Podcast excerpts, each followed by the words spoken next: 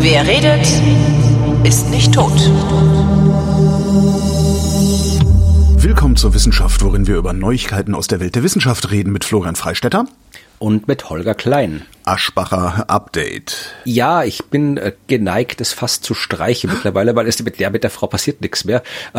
Die ist durch. Die, nee, ja, äh, ich will es nicht ganz streichen. Also das aktuellste, was ich gefunden habe, war irgendwie so ein Bericht aller, was machen eigentlich? Und dann halt so ehemalige Politikerinnen und Politiker und Frau Aschbacher wohnt anscheinend mit ihrem Mann und ihren Kindern in Wien. Mhm. Äh, gut, das ist so das Update, was es gibt. Aber äh, ich habe das zum Anlass genommen, ja, eigentlich nicht zum Anlass genommen. Ich habe es als Inspiration genommen, über ein anderes Thema zu sprechen, weil eigentlich haben wir dieses Aschbacher Update ja angefangen, äh, um darauf hinzuweisen, dass Medien dazu neigen, über ein Thema zu berichten und dann am nächsten Tag nicht mehr, ja. ja weil halt irgendwie was anderes ist, obwohl es durchaus Themen gibt, die äh, auch am zweiten, dritten oder vielleicht auch irgendwie am 50. Tag eine Berichterstattung wert sind. Ja, beim Aschbacher Thema vielleicht nicht ganz so, weil das da war, gibt wie wir jetzt in den letzten Folgen festgestellt haben, gibt's halt tatsächlich nichts mehr, außer dass es nichts gibt. Also das ist tatsächlich ein Thema, wo die Nachrichtenmedien vielleicht sich nicht äh, jeden Tag damit beschäftigen müssen und kein schlechtes Gewissen haben, wenn sie das tun. Aber äh, bei einem anderen Thema ist das tatsächlich anders und da möchte ich eine Empfehlung für den Newsletter des Netzwerk Klimajournalismus aussprechen. Mhm. Ich weiß nicht, ob es den in Deutschland, also es gibt ein deutsches Netzwerk Klimajournalismus und ein österreichisches Netzwerk Klimajournalismus. Ich weiß nicht, wie stark die miteinander verbandelt sind, aber ich habe den Newsletter des österreichischen Netzwerks äh, abonniert und äh, wir verlinken in den Shownotes das auch, wo ihr das tun könnt. Also vermutlich kann man das auch machen, wenn man kein Journalist oder Journalistin ist. Ich habe es einfach abonniert und keiner hat mich geprüft, ob ich ein Journalist bin. Also ist das vermutlich möglich. Und da kriegt man halt so einmal im Monat ja nette oder ja, nett ist das falsche Wort bei dem Thema, aber man kriegt interessante Nachrichten. Mhm. Ja, immer so, was es als Neues gibt vom Netzwerk selbst und dann so Top-Flop des Monats über Klimaberichterstattung ah, ja. und eine Zahl des Monats, die damit zu tun hat. Und ähm, das Thema äh, des vergangenen Monats war ja die Veröffentlichung des dritten und letzten Teil des äh, sechsten Sachstandsberichts des IPCC. ja. Irgendwie keiner darüber berichtet. Natürlich ist darüber berichtet worden, aber nur minimalst irgendwie. Exakt, ja. exakt um das geht's in diesem Newsletter. Da ist tatsächlich ähm, aufgeschrieben, beziehungsweise nicht aufgeschrieben, es sind halt, äh, wie halt Newsletter so sind, da sind halt viele Links zu anderen Sachen drinnen und da steht halt drin, dass tatsächlich, ja, ähm, der Bericht veröffentlicht worden ist und dann am Tag der Veröffentlichung tatsächlich auch darüber berichtet wurde und dann nicht mehr. Ja, und da gibt's ein paar schöne, äh, schöne Nachrichten, so schöne Links, ihr da draufklickt. Ähm, da hat ein Lorenz Matzert, den, ja. ich sag mir jetzt gerade nicht, der ist auch ein Journalist bei diesem Netzwerk, der hat das schon beim letzten Bericht, der Teil 2 gemacht, der hat das äh, auf Twitter äh, wunderschön grafisch aufgearbeitet, wo du hier siehst, so die Medien, Tagesschau, Zeit Online, FAT, Spiegel, Taz, ZDF-Nachrichten und so weiter. Und du siehst dann wirklich so grafisch also die komplette, ja, Zeitung quasi oder den kompletten Online-Bericht, sind das so lange, lange, lange Spalten. Ja. Und alles, was IPCC ist, ist rot. Ja, ah, okay. ja. Am, so das ist Titelseiten-Exegese, also optische so Titelseiten-Exegese. Ja. Ja. Und das ist eben am Tag danach und du siehst halt, ja, also es ist tatsächlich minimalst und nie ganz vorne so hier mal ein kleines rotes Fleckchen, da mal ein kleines rotes Fleckchen. Ja, also am Tag danach ist er schon wieder komplett ignoriert worden. Ja, ja? und äh, das ist tatsächlich ja, äh, das gab's, die Kritik gab's von diversen äh, Leuten aus dem Journalismus, weniger, mehr gab es die Kritik von Leuten aus der Klimaforschung. Ja, und äh, das ist halt schon, also es ist schon, ja, wie soll man sagen, es ist äh, es der Klima, die Klimakrise, ja, harmoniert halt nicht mit den medialen Logiken, wo es darum geht, dass jeden Tag was Neues passieren muss. Und Klima ist halt jeden Tag und jeden Tag quasi gibt es was anderes mhm. Neues, das aber quasi genauso mies ist wie das alte Neue. Ja, und also das Publikum, das Publikum ist auch müde. Ne? Also weil das ja. Thema ist halt letztendlich doch sehr prominent äh, seit Jahren irgendwie. Und ich finde, man merkt das gerade sehr schön an diesem Krieg äh, gegen die Ukraine ähm, wie schnell so eine Gewöhnung eintritt und ja. die Berichterstattung sich dran gewöhnt hat, die Menschen sich dran gewöhnt haben. Und das Ding ist gerade mal sechs Wochen alt oder sieben Wochen ja, alt. Ne? Und aber das Klima ist halt älter. Ja, ja aber das wäre dann eigentlich Aufgabe auch des Journalismus. Also nicht alleinige Aufgabe, Aufgabe auch des Journalismus. Äh, Wege zu finden, das so zu äh, beschreiben, so darzustellen, so zu berichten, dass es eben nicht langweilig ist. Ja, weil das ist ja Wissenschaft, äh, Journalismus ist ja nicht dazu da, oder sollte nicht dazu da sein, nur das zu berichten, was die Leute eh schon interessiert, sondern eben das zu berichten, von dem die Leute sich interessiert fühlen sollten. Ja, aber das ist ja genau das, was passiert, dass berichtet wird, was die Leute eh schon interessiert, beziehungsweise es versucht wird, ja. ähm, vorherzusehen, was die Leute interessieren wird, äh, was ja auch nichts anderes bedeutet. Ja, ja aber ist das denn, ist das, ist das so in, in deiner Wahrnehmung? Also ist das Problem ähm, im Wesentlichen bei den ganzen tagesaktuellen Medien oder ist das auch was, was über diese Wochenzeitungen, Monatsschriften und so? Äh, schwer zu sagen. Ich, ich habe natürlich mir meine eigene äh, Filterbubble geschaffen und ja. habe halt, konsumiere halt Medien, die das machen. Also eine meines meiner liebsten Medien ist die Wochenzeitung Falter in Österreich ja. und die haben halt mittlerweile ein eigenes Ressort wo halt jede Woche was drinsteht. Ja, also das da insofern äh, ist es äh, sehe ich das nicht. Aber ja, wenn man sich so die Tageszeitungen anschaut, äh, gerade das sind ja die meisten Menschen äh, behaupte ich jetzt mal, ohne Daten zu haben, konsumieren halt tagesaktuelle Nachrichten, also die Radionachrichten, die Fernsehnachrichten und haben eher vielleicht keine Wochenzeitung ja. abonniert oder so, ja.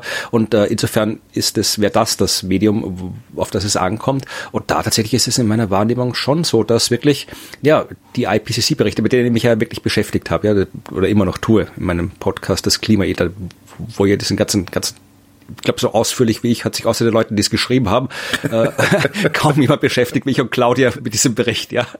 Also wir lesen wirklich den ganzen Scheiß. Wir sind über 5000 Seiten haben wir schon durch ungefähr und wir 6000 fehlen uns noch, aber ja, also wir beschäftigen uns da wirklich intensiv. Wie lange wollt ihr das denn eigentlich noch machen, bis ihr durch ja, seid? Bis ihr durch das geht durch, bis, bis wir durch sind. Also ich meine, wir sind jetzt bei Kapitel äh, 5, nee, Kapitel 6 und 7 kommen als nächstes mit der nächsten Aufnahme von Teil 2.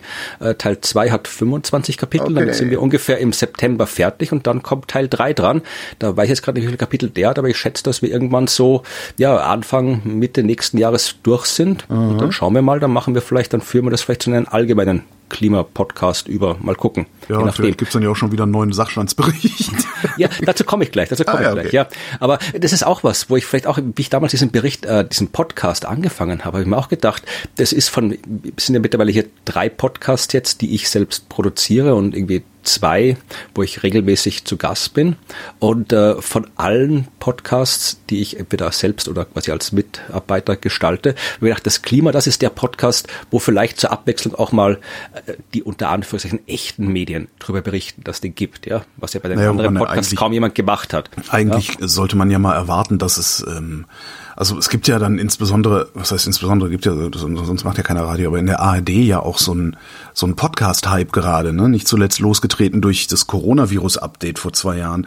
Ähm, da hätte man eigentlich super draufsatteln können und sagen können, oh, das ist eine schöne Idee, das machen wir mal. Ja. Also eigentlich würde das dem öffentlich-rechtlichen Rundfunk gut zu Gesicht stehen, sowas zu bauen. So eine, ja, so auf jeden Fall.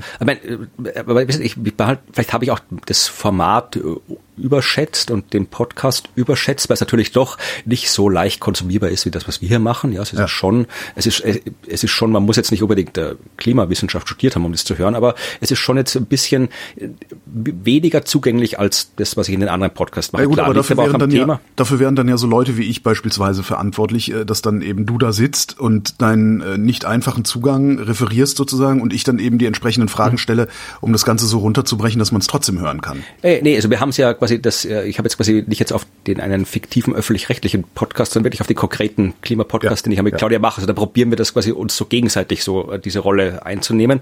Aber allein vom Thema her dadurch, es ist im Wesentlichen, kann man sagen, es ist, es ist so Klima-Serial, wenn man so will. Ja. Also es ist halt ein Podcast, wir können nicht in jeder Folge alles wiederholen, was wir davor gesagt haben. Also es ist schon was, was man quasi, man kann die Folgen schon unabhängig voneinander hören, aber es ist besser, man hört sich halt alles an und es sind halt, es ist sehr informationsdicht dicht, es ist schon zugänglich. Äh, es ist nicht so, dass wir mit Fachwörtern um und schmeißen und sowas, aber es ist sehr informationsdicht, ja, liegt am Thema, ja, das geht nicht anders, wenn du den IPCC-Bericht vorstellen willst, aber allein so die, die Grundidee, dass da wirklich jemand hingeht, dieses 10.000 Seiten Ding nimmt und sich dann damit auseinandersetzt und das quasi für die Öffentlichkeit ausverhandelt, da hätte ich schon gedacht, dass das etwas ist, was ein Medium interessieren könnte, aber bis jetzt ist der Klimapodcast komplett unterm medialen Radar durchgelaufen. Jetzt habe ich das vielleicht doch überschätzt, das Format. Habt aber, ihr da irgendwie, weiß ich nicht, also was, natürlich ist das, äh, also so eine Redaktion bekommt ja jeden Tag tausend Mails mit Leuten, die meinen, dass man über irgendetwas mal unbedingt berichten müsste. Ähm, habt ihr dafür irgendwie so Werbung gemacht, auch bei, bei nee. Journalisten und Journalistinnen? Nee, also ich habe halt, es gibt halt, ich kenne halt Journalistinnen und Journalisten, die wissen auch davon Bescheid, mhm. äh, dass es den gibt. Also auf Twitter ab und zu habe ich Kontakt mit äh, Leuten, die dann halt irgendwie mal irgendwas von mir retweeten, wenn ich da über die Podcast beschreibe. Also äh, das ist jetzt nicht so, dass dieses, äh, dass dieses Wissen quasi nicht existiert. Auch mit dem äh, vom Klimaressort im Falter, der weiß auch, mit dem habe ich auch mal geredet, der weiß auch, dass es den Podcast gibt. Also der, es ist jetzt, wir haben jetzt nicht gezielt Werbung gemacht dafür, mhm. aber äh, man weiß, dass es gibt. Ich glaube, es passt halt einfach nicht, passt halt auch nicht zu den Nachrichten dazu, weil, wie gesagt, ich ja. bin in der Hinsicht nicht weder Experte noch äh, prominent. Claudia ist Expertin, aber auch nicht prominent. Also wenn wir jetzt da irgendwie so einen Promi sitzen hätten, sei es Eckart ein Promi ne? oder eben Eckart von Hirschhausen oder sowas, dann natürlich wäre es was anderes. Aber ich glaube, ja, wir sind einfach zu äh, unwichtig für die Medien, wenn es so, so ausdrücken will. Aber wie gesagt, das, das, äh, darauf wollte ich also, gar nicht. mit sowas, mit sowas hättest halt, eigentlich hättet ihr hingehen müssen und sagen müssen, so pass mal auf hier, äh, äh, Audible, Spotify, die Dickschiffe, wir haben hier ein Konzept, das und das und das haben wir vor. Wir stellen uns vor, dass das Ganze moderiert wird von Eckhard von Hirschhausen mhm. oder ähnlichem. Ähm, und äh, ihr sollt das produzieren. Dann hätte es halt direkt die ja, Vermarktungsmacht äh, ja. dieser großen Plattform dahinter gehabt. Ja, das hätte man gemacht, wenn man das Ganze irgendwie äh, in einem vernünftigen Zeitrahmen geplant hätte, ja. was hier nicht der Fall war, weil ich habe ich hab diesen Podcast irgendwie zwei Wochen, bevor der erste Teil erschienen ist, irgendwie äh, ins Leben gerufen. Okay. also insofern hat das dann, ja, es ist egal, es, es gibt Leute, die hören den und die äh, schreiben uns auch regelmäßig, dass sie was davon haben, dass sie es gut finden und äh, es wäre vielleicht auch noch mehr. Und das, das Ding ist ja, also der eigentliche Grund, äh, warum ich das machen wollte, ist, damit es das gibt. Ja, weil es gibt jetzt dieses, das ist ja archiviert, das gibt's jetzt. Das mhm. ist auch insofern nicht zeitkritisch, als dass wir ja das erzählen, was in dem Bericht drin steht. Und der Bericht bleibt aktuell, solange bis der nächste Bericht kommt. Und äh, wer jetzt irgendwann mal diesen Bericht äh, trotzdem nochmal irgendwie äh, lesen, irgendwie äh, verstehen will, kann immer auf diese Folgen zurückgreifen. Also ich habe im Prinzip dieser Podcast, ich hab, wollte machen, damit es ihn gibt, damit es diese, diese Übersetzung irgendwo gibt später. Mhm dann. Mhm. Und das ist wichtig. Aber wie gesagt, also das. Äh, Damit setzt du dich natürlich auch unter Druck, äh, das auch mit dem nächsten Sachstandsbericht zu machen. Ne? Ja, aber wie gesagt, also das ist ja noch ein bisschen. Aber vielleicht habt ihr bis dahin auch so viel gelernt, dass ihr nicht mehr nicht mehr äh, so kleinteilig vorgehen müsst oder so. Ja, du weißt, hast du eine Ahnung, wie verdammt kleinteilig dieser Sachstandsbericht ist? Also der, der ist nicht umsonst, hat er so viele tausend Seiten. Da, ja. da, da ist wirklich alles drin. Ja, wir lassen eh schon so viel aus. Aber darauf wollte ich jetzt gar nicht, ich wollte jetzt gar nicht über diesen, diesen den anderen Podcast diskutieren. Das ist ja auch schlechter Stil hier in Stimmt, Podcast, den anderen Podcast diskutiert. ja, vielleicht gewinnen wir den deutschen Podcastpreis, mal gucken.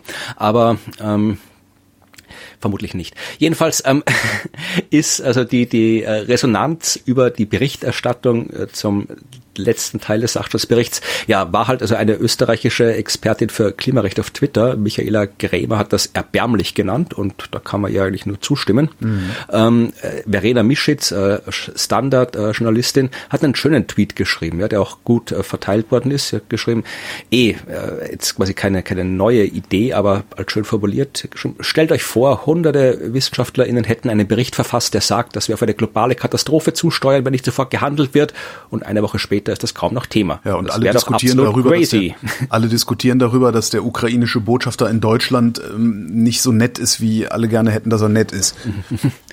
Das hat in meiner Wahrnehmung mehr Aufmerksamkeit bekommen äh, als, als der Sachstandsbericht, ja. Ja, und noch etwas, also die Zahl des Monats in dem Newsletter ist 22 Stunden. Und mhm. 22 Stunden ist die Zeit, die die amerikanischen Fernsehsender ABC, CBS, NBC und Fox äh, in ihren Nachrichten über die Klimakrise berichtet haben. 22 Stunden im Jahr 2021. Das ist echt wenig. Ist dreimal mehr als 2020, aber entspricht einem Prozent der Sendezeit. Ja, krass. Also da geht noch was. Ja, also wie gesagt, abonniert diesen Newsletter, der ist ganz interessant. Und äh, zu dem, was du vorhin gesagt hast, ja, nächster Klimabericht, mehr Klimaberichte. Es gibt tatsächlich ähm, eine Gruppe von äh, führenden Klimawissenschaftlerinnen und Wissenschaftlern, die sich dafür einsetzen, dass es einen jährlichen IPCC-Bericht gibt. Aha. Weil sie sagen eben, sie sagen auch, dass tatsächlich eben ja, das mit dieser Berichterstattung und Berichterstattungszyklen nicht, äh, nicht, ja, nicht zusammenpasst. Also ein Zitat ist hier, ja, der IPCC-Bericht kommt und verschwindet dann für sechs, sieben Jahre und dann kommt er wieder.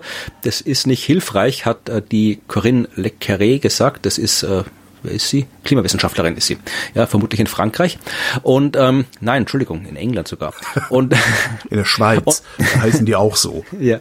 Und hat gesagt, also das tatsächlich, also das ist auch eine Zahl, die mir nicht bewusst war. Im Durchschnitt werden jeden Tag, was? Ach Gott, ich, ich habe das nur so überflogen. Ich dachte, da steht im Durchschnitt werden zehn äh, Paper pro Tag zum Klimakrise veröffentlicht, aber hier steht, es werden im Durchschnitt zehn Paper pro Tag veröffentlicht zur Interaktion zwischen Klimawandel und Regen also nur zwischen Regen und Klimawandel, zehn Papers pro Tag ja. und zwei äh, Paper pro Tag, äh, die Waldbrände betreffen und so weiter. Also es ist die wissenschaftliche Literatur explodiert und äh, es bringt einfach jetzt nichts zu warten, bis dann 2028, glaube ich, kommt der nächste Bericht. Ja, mhm. also äh, es muss jetzt nicht. Nee, nee, du, du musst dich dann schon, eigentlich musst du dich den medialen Zyklen anpassen, dass du sagst, ah, der jährliche Sachstandsbericht, ah, der jährliche, weiß ich ja. nicht, Menschenrechtsbericht. Ja, genau. Ähm, Atlas der Zivilgesellschaft Zivilgesellschaft ist auch so ein Ding. Mhm. Was das, Pro ja, das Problem ist halt, dass das IPCC äh, ja nicht selbst entscheidet, ob es jetzt, also das IPCC entscheidet schon selbst, ob es das macht, aber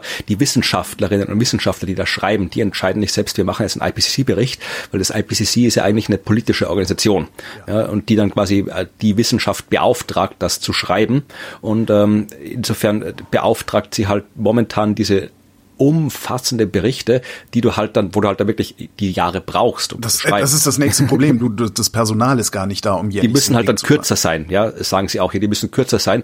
Aber im Wesentlichen ist es etwas, wenn die wissenschaftlich sagt, wir machen das jetzt unser eigenes Ding, können, können sie auch sagen, können ja. sie auch selbst zusammenschließen. Aber wenn sie es quasi als IPCC sein, dann muss das eben wirklich von den Mitgliedsstaaten, das sind eh viele, über 190, also eh so gut wie alle, glaube ich. Ja, die müssen halt dann quasi das, diesen jährlichen Bericht beauftragen. Aber ja, also es ist, äh, ich, ich hätte nichts dagegen, wenn da mehr passiert, aber ich, es ist ja. Ja, will halt keiner die Medien, hören, ne? muss man auch Die Medien, ich glaube, ich glaube, die Medien haben, wenn wir haben alle noch nicht gelernt, mit der Realität der Klimakrise klarzukommen, aber die Medien halt auch nicht. Ja. Und dann, die können nicht mit deren alten Medienlogiken diese diese un ja beispiellose Krise behandeln. Also die ja, Medienlogik ist, ist ausgelegt irgendwie auf, auf Krieg und auf hier irgendwie Attentat und auf Wahlkampf oder sowas, aber nicht auf sowas. Ja, das, das ist, das ist ja mein, mein, meine, meine Dauerkritik an Medien heutzutage. Wir, wir produzieren Journalismus äh, wie in den 80er Jahren, was halt nicht mehr geht. Sondern man muss es, man muss es halt komplett anders machen, weil du hast halt diese großen, diese, diese Hyperobjekte wie die Klimakrise, ähm, du, du hast so riesige Dinger wie Kriege ähm, jetzt gerade vor unserer Haustür, das lässt sich halt alles nicht mehr so abbilden, wie es sich mal hat abbilden lassen. Und dazu kommt dann ja auch noch, dass du ähm, soziale Medien hast. Du hast also ganz andere Erregungszyklen, äh, um die du dich kümmern musst, beziehungsweise wo du abschätzen musst, ob du dich drum kümmerst oder ob nicht und so. Und so, so wie ich die Medien sehe, stecken die letztlich alle fest in ja so einem so einem ja, Journalistenschulen, äh, so einem Ausbildungsjournalismus. Das haben wir so gelernt auf der Schule und das machen wir jetzt so. Ähm, präsentieren unsere Recherchen stets gleich. Das das ist absolut nicht mehr zeitgemäß, was, was da passiert. Insbesondere bei den tagesaktuellen Sachen, also äh, Hörfunk, Fernsehen, äh, Tageszeitung. Die sehen ja wirklich alle so aus, als wäre es 1980. Ja, ich weiß nicht, ich bin halt da, ich steck, bin halt auch ein externer Beobachter von dem Ganzen. Also insofern wüsste ich jetzt auch nicht, wie ich da jetzt dazu beitragen kann, außer dass ich halt da, wo ich quasi, will ich sagen, ich mache Journalismus, aber da, wo ich quasi ja, doch, Kommunikation mache, ja, ich, ich, ich, ich weiß, wie ich man weiß, man, man nennt sich nicht gerne Journalist, weil, weil man eigentlich gerne äh, höhere Ansprüche an Journalisten nee, nee, nee. hätte.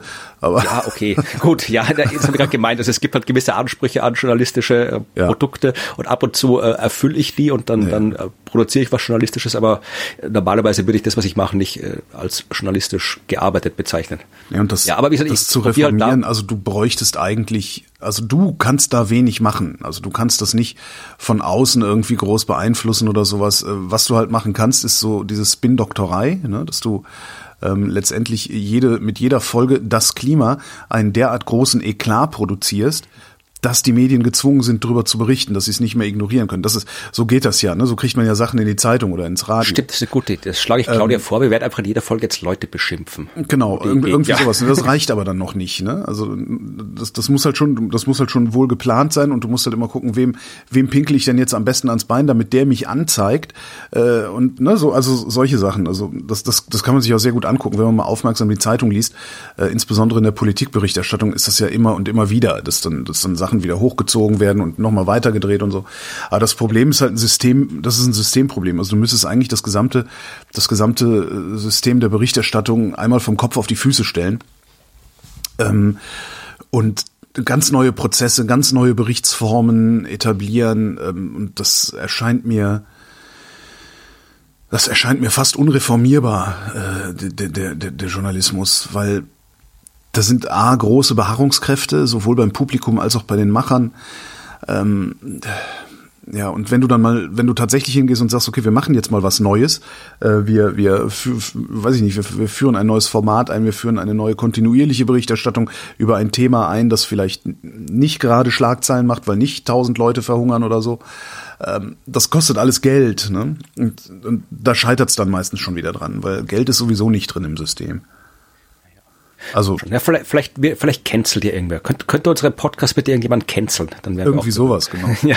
Nee, eher so, das, das ist vielleicht mit so einer, mit so einer ähm, terroristischen Vereinigung, äh, also Stimmt, Terrororganisation ja, ja. verknüpfen, einfach zu sagen, so ja, wenn, Gründe, ja, wenn das nicht 100.000 Leute gehört haben, dann äh, sprengen wir das Burgtheater oder irgendwie sowas. Ja, es gibt ja, gibt ja Scientist Rebellion, die sind so quasi ja, der, der genau. Wissenschaftlerarm von Extinction Rebellion. Okay, sind keine Terroristen, ja. Aber oder, die, oder ihr klebt die, euch an der Autobahnauffahrt fest und spielt auf dem Lautsprecher den Podcast ab oder irgendwie sowas. Ich klebe ja vom ZDF-Studio klebe ich mich fest. Oder so, genau. Aber dann muss ja, nee, auch, auch, wieder daran vorbei. Also dann hast du halt immer noch Redakteure, die äh, das Festkleben irgendwie gutieren müssen. Obwohl es eigentlich ganz cool wäre, sich mhm. das mal wirklich zu blockieren, dass sie nicht senden können. nicht die Leute auf Ideen bringen hier. Kinders tut das reden, nicht. Reden das wir ist, über echte, äh, reden wir über Wissenschaft. Über Wissenschaft, was haben wir denn da? Ähm, ich habe was ganz Witziges gefunden und zwar, äh, wie man länger lebt, äh, haben nicht sterben. Nicht sterben, genau, das ist clever. Aber wie wie zögert man den Tod möglichst weit heraus? Ähm, das haben Wissenschaftler in der Uni Greifswald sich angeguckt. Und zwar haben die, wo haben die denn die? Das ist jetzt die Datenbasis. Ich habe mal wieder so so räudige räudige Notizen hier ähm, auch aus einer älteren aus einer älteren Studie haben sie haben sie äh, Daten zusammengeklaubt ähm, und haben gesehen, dass wenn du äh, dein Altern nicht als ja Last und als Ende von irgendetwas betrachtest, sondern als einen Prozess, äh, in dem du dich äh, stets weiterentwickelst, also Ideen hast, Pläne schmiedest, diese Pläne auch umsetzt, dass du dann bis zu 13 Jahre länger lebst. Das haben sie gesehen. Okay. Das heißt also, wenn du, wenn du dir praktisch heute vornimmst, jeden IPCC-Bericht bis zum St. Nimmerleinstag zu verpodcasten, ist die Wahrscheinlichkeit, dass du länger lebst, größer, als wenn du sagst, naja, jetzt bin ich in Rente, jetzt ist ja eh, jetzt ist ja eh der Ofen aus, jetzt äh, setze ich mich an den See und füttere Enten oder sowas. Das Problem bei der ganzen Sache ist, dass sie noch nicht so genau wissen, ob die Leute länger leben, weil sie diese Pläne gemacht haben, oder ob einfach nur Leute, die länger leben, mehr Pläne hatten, bis sie äh, gestorben sind. Ja, ich wollte gerade sagen, wenn ich mit 60 schon irgendwie aufgrund irgendeiner Krankheit nur noch irgendwie zu Hause rumbelig und nichts machen kann, dann ja, okay, das ist ja dann, Pläne haben. Ja, klar, das ist das ist richtig. Aber was ganz interessant ist, äh, ist ein, ein, ein schönes Wort, das sie dann äh, geschrieben haben: Alters-Selbstdiskriminierung, haben sie gesagt. Ja, man, man, weil man sein Leben lang negative Bilder über das Alter mit sich herumträgt und diese Bilder dann auf sich selbst überträgt, sobald man alt wird. Und wenn man das lässt, altert man angenehmer und auch länger. Länger altern ist auch schön. Nee, noch länger Gebrechen haben. Ja, ich habe schon vor, länger zu altern, aber mal gucken. Also ich habe genug Dinge, die ich mir vorgenommen habe. Ja, um Himmels Willen. Alleine, alleine die ganzen Spaziergänge, die ich bisher habe sein lassen, äh, nachzuholen. Da, da muss ich 150 für werden. Ja, und man kann sich auch vornehmen, Enten im Park zu füttern. Geht ja auch. Ja, klar. Also ist halt die Frage, ob das, ob das äh, eine neue Idee ist und ob man dabei dazulernt. Vielleicht was über Enten oder so. Ja, du kannst, dann passt das wunderbar. Goldene Brücke hier. Fotografieren für die Wissenschaft, ja. Die ist vielleicht interessiert dich. Ich bin ja nicht so der Fotografie-Fan. Ähm, zumindest, ich, ich mache mal keine Fotos, aber die ganze Technik interessiert mich nicht. Aber von der muss man auch keine Ahnung haben. Es geht um Citizen Science und zwar um die City Nature Challenge. Betrifft jetzt äh, gerade nur Österreich, aber vermutlich kann es sowas auch in Deutschland geben, beziehungsweise kann man auch da auch sowas ins Leben rufen. Es ist eine Citizen Science äh, Aktion, das heißt, da können alle mitmachen und es geht um Artenvielfalt. Ja, solche Projekte gibt es ja schon öfter, wo halt Menschen aufgefordert werden, irgendwo in dieser Woche des Jahres bitte in dieser Stunde des Tages alle Vögel aufzuschreiben, die im Garten rumfliegen und sowas. Die Stunde der Wintervögel, die Stunde der Sommervögel und sowas. Tagfalter Monitoring. Mhm. Genau, und sowas. Und jetzt gibt es eben die City Nature Challenge, die läuft von 29. April bis 2. Mai und da sollen äh, Leute den Artenreichtum in den Städten dokumentieren, indem sie einfach alle Viecher, Pflanzen fotografieren, die ihnen über den Weg laufen. Alkoholiker vorm Aldi und so.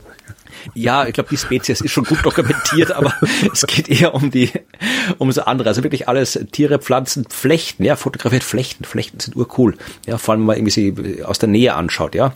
Ähm, Pilze, alles, was ihr seht, fotografieren, dann kann man das eben, ich verlinke das, dann kann man das eben hochladen auf äh, gewissen Plattformen. Es gibt dann auch ähm, so eine App, äh, iNaturalist heißt die die war auch mal irgendwie so ein Citizen Science Projekt, das dann jetzt quasi hier zu einer App geworden ist. Da kann man Bilder hochladen von ja, Lebewesen und dann sagt einem die App, was es denn ist. Also nicht nur Pflanzen, sondern auch Tiere und alles. Und äh, ja, da kann man in in, wo kann man das? In St. Pölten, Linz, Graz, Salzburg, Klagenfurt, Innsbruck, Bregenz, Wien, außerdem, ach schauen, Krems, meine Heimatstadt, äh, die Wachau, das Machfeld, Neusiedlersee und der Nationalpark Gesäuse. Ja, da Gesäuse? Überall, ja, das heißt, das ist, ein, das ist eine äh, Gesäuse, das, das heißt das, der Nationalpark Gesäuse. Gesäuse. Was ist denn das für Gesäuse? Ja, das Gesäuse, das ist... Ähm, Wischen Sie mal die Säuse hier weg. Ich weiß gar nicht, warum das überhaupt so heißt keine Ahnung. Ich glaube, es ist so ein Durchbruch, wo da irgendwo mhm. so ein Fluss durchsaust. Und dann säuselt das halt so vor sich hin, wenn der Fluss da durchkommt oder auch nicht. Keine Ahnung. Heißt auf jeden Fall so. In den Kalkalpen sind die Gesäuseberge und da ist der Nationalpark Gesäuse.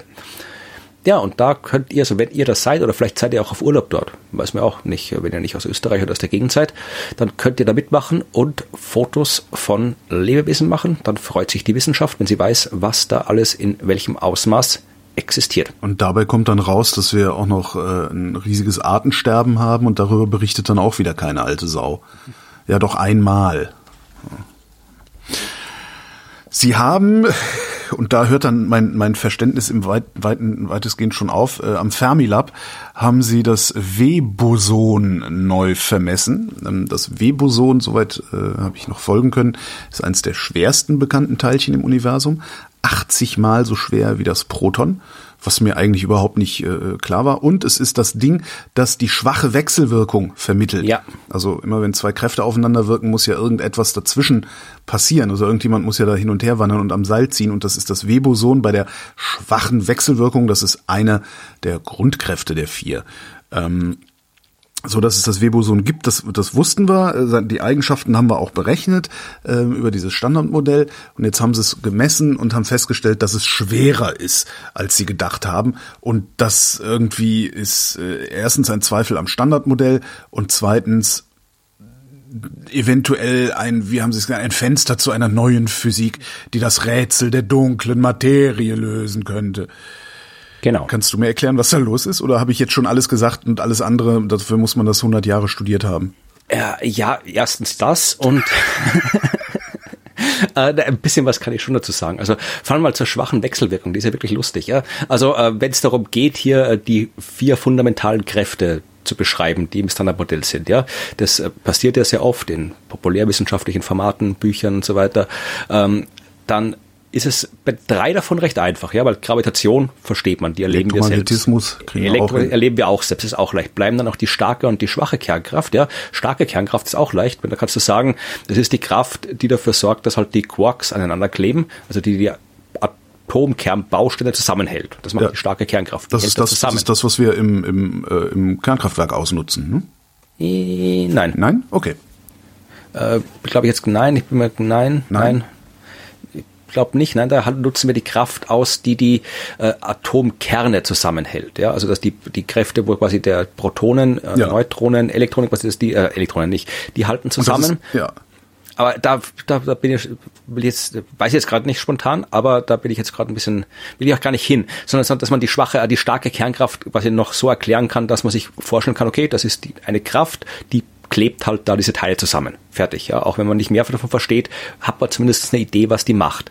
Äh, bei der schwachen Kernkraft, das ist immer, also wenn du dir anschaust, wenn du darauf achtest in Zukunft, ähm, bei diesen Erklärungen wird immer gesagt, und die schwache Kernkraft ist eine Kraft, die bei radioaktiven Vorgängen eine Rolle spielt. Das also die Erklärung. Okay. Die schwache Kernkraft ist eine Kraft, die bei radioaktiven Vorgängen eine Rolle spielt. Ja, das ist richtig, aber man kann sich halt nichts vorstellen. Was ja. ist ja eigentlich, was macht die Kraft? Ja, die, die, die Elektromagnetismus ist Licht. Ja, Gravitation, deswegen falle ich um, wenn ich irgendwie nicht, wenn ich irgendwo wackelig stehe. Ja, deswegen fallen Sachen runter. Die starke Kernkraft hält die Dinge zusammen. Und die schwache Kernkraft macht radioaktives Zeug. Aber wie gesagt, da wird nie genau erklärt, was es denn genau ist. Aha. Und, äh, und äh, das ist tatsächlich knifflig. Also ich kann was verlinken, wo ich das mal äh, gemacht habe. Im Wesentlichen muss man sich, äh, wenn man das verstehen will, und da kommen dann eben auch die, der, das Weboson dann damit rein, muss man eben zuerst mal verstehen, was Radioaktivität ist. Das müssen wir jetzt nicht neu referieren. Radioaktivität ist, wenn ein Atomkern instabil ist. Ja? Also wenn vereinfacht gesagt die Anzahl der Positronen, ah, was ist denn halt los mit mir? Der Protonen. Du kannst mir alles erzählen, also von daher.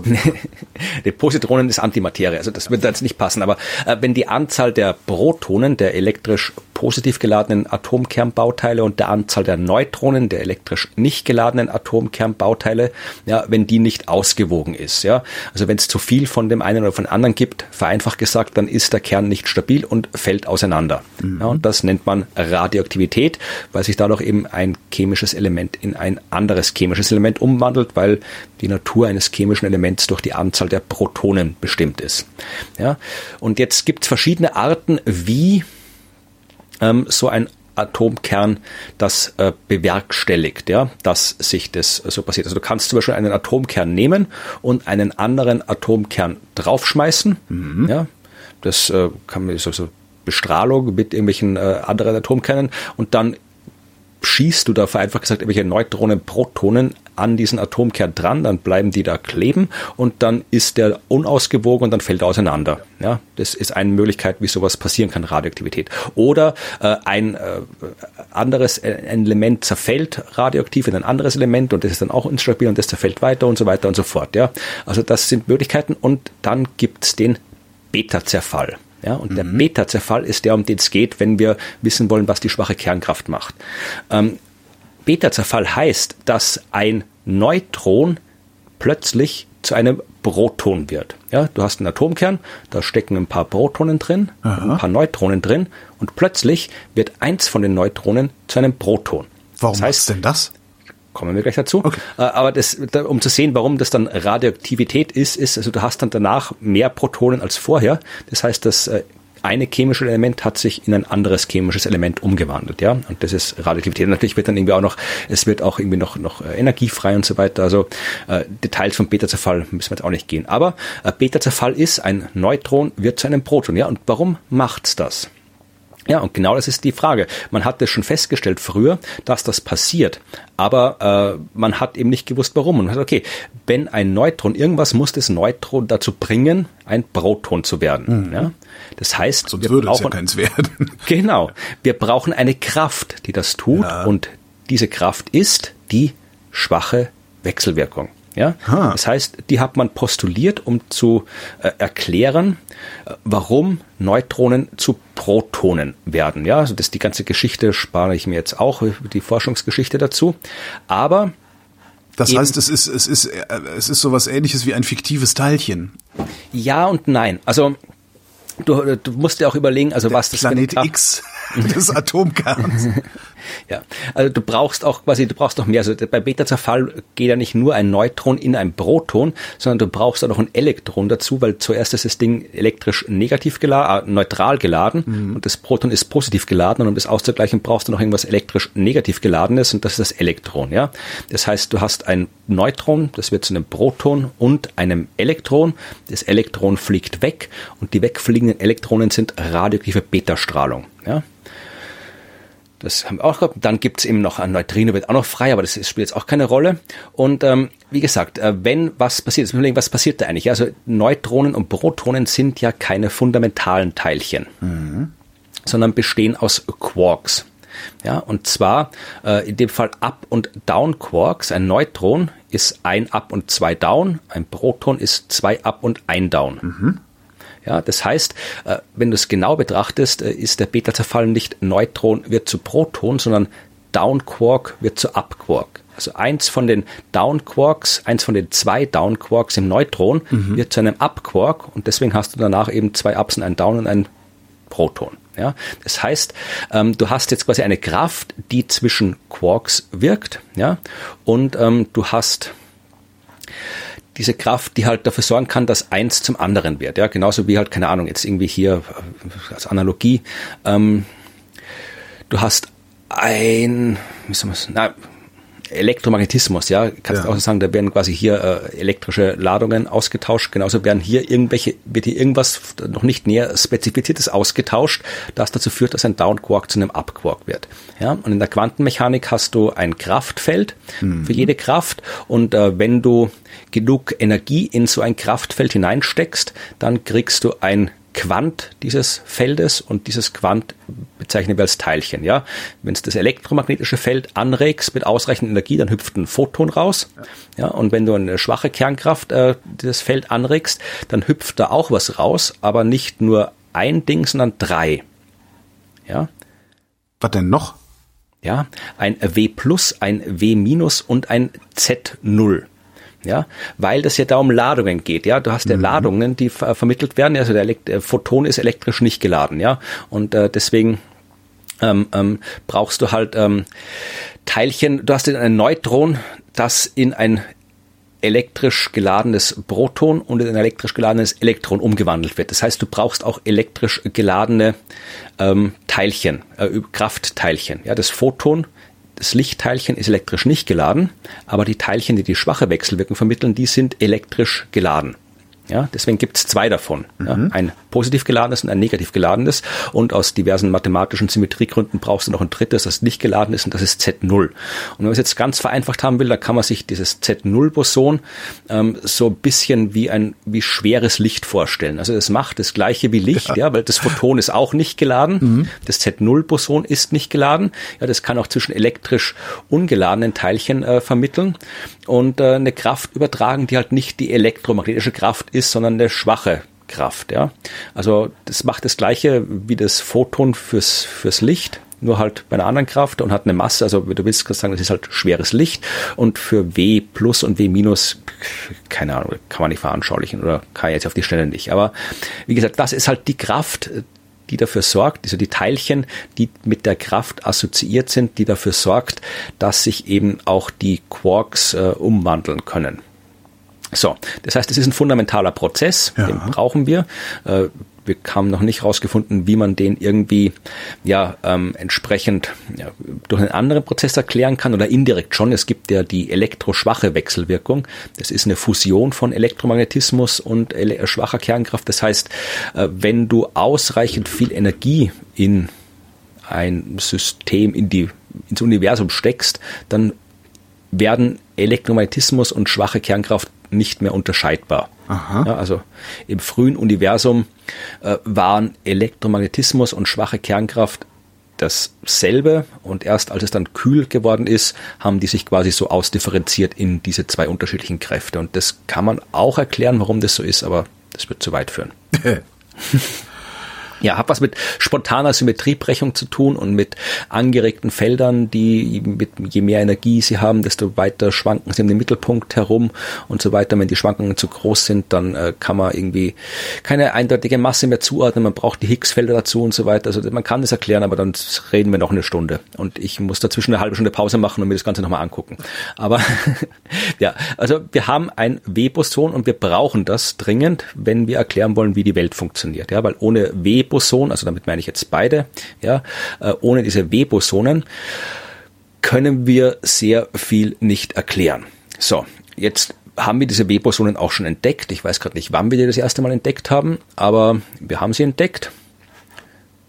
Habe ich die Zahl gerade hier irgendwo stehen? Nee, habe ich nicht. Aber wir haben sie entdeckt, W-Bosonen. Ja, die gibt's äh, nachgewiesen im Teilchenbeschleuniger und so weiter. Wir können die mit bestimmten ja, Teilchen- und Kernreaktionen erzeugen und können dann eben auch diese Teilchen untersuchen. Ja, also wir können deren Masse bestimmen. Ja, wie das genau geht, kann ich jetzt auch nicht sagen. Oder ich braucht man nämlich Elektromagneten, äh, die dann irgendwelche Teilchen ablenken, je nachdem wie die abgelenkt werden, kann man dann irgendwie ihre Masse bestimmen und so weiter. Also das kann man alles machen und hat man auch gemacht und jetzt hat man es eben am Fermilab, das ist der Beschleuniger, der nicht der LHC ist. Ja. Also der, der zweite große Beschleuniger. Also es gibt den LHC und der Fermilab, das ist das zweite große kernphysikalische äh, Laboratorium auf der Welt in den USA.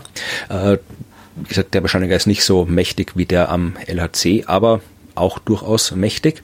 Und äh, die haben eben tatsächlich Daten analysiert, die in den letzten zehn Jahren da aufgezeichnet worden sind und haben dann eben die Masse des W-Bosons bestimmt. Also bisher lagen die bestimmten Massenwerte alles so bei ja, 80,3738 Megaelektronenvolt. Also in der Teilchenphysik wird Masse in Elektronenvolt gemessen. Mhm. Das ist halt eine Konvention. Man könnte es auch irgendwie in Gramm oder Kilogramm umrechnen, aber macht jetzt keinen Sinn. Das sind die absolute Zahlen. Also man misst das quasi in, in, in Energieeinheiten, die Masse dort, weil man sagt, um die Energie geht, die du brauchst, damit irgendwo so ein Teilchen entsteht. Also ja weil Teilchen werden erzeugt, indem ich irgendwie quasi durch irgendwelche Kollisionen Energie freisetze mhm. und aus dieser freigesetzten Energie können eben Teilchen entstehen. Die entstehen dann halt so aus quantenmechanischen Gründen, hüpfen da quasi per Zufall alle Teilchen raus, für die die Energie reicht. Ja. ja. und je mehr Masse ein Teilchen hat, desto mehr Energie brauchst du, damit diese Teilchen raushüpfen können. Und darum ist eben diese Energie ein guter Maßstab für die Masse. Und man hat es eben für hier so 80, was habe ich gesagt, 80,39 ungefähr waren so die, die Messungen zwischen 80,35 und 80,39. Mhm. Äh, der theoretische. Sehe, du hast, du hast den ganzen Artikel gelesen und verstanden, ne?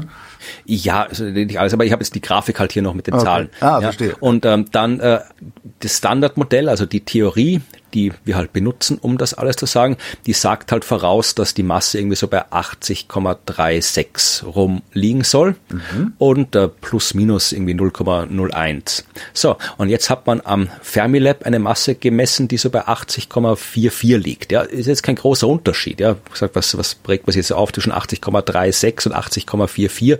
Ist doch eh 80 und Gutes, ja. Aber da äh, so funktioniert's halt nicht, weil mhm. du halt Messwerte hast und du weißt um die Unsicherheiten einer Messung, du weißt um die Unsicherheiten der Messgeräte und kannst dadurch abschätzen, ja, wie wahrscheinlich es ist, dass deine Messwerte innerhalb eines gewissen Intervalls liegen. Sigma.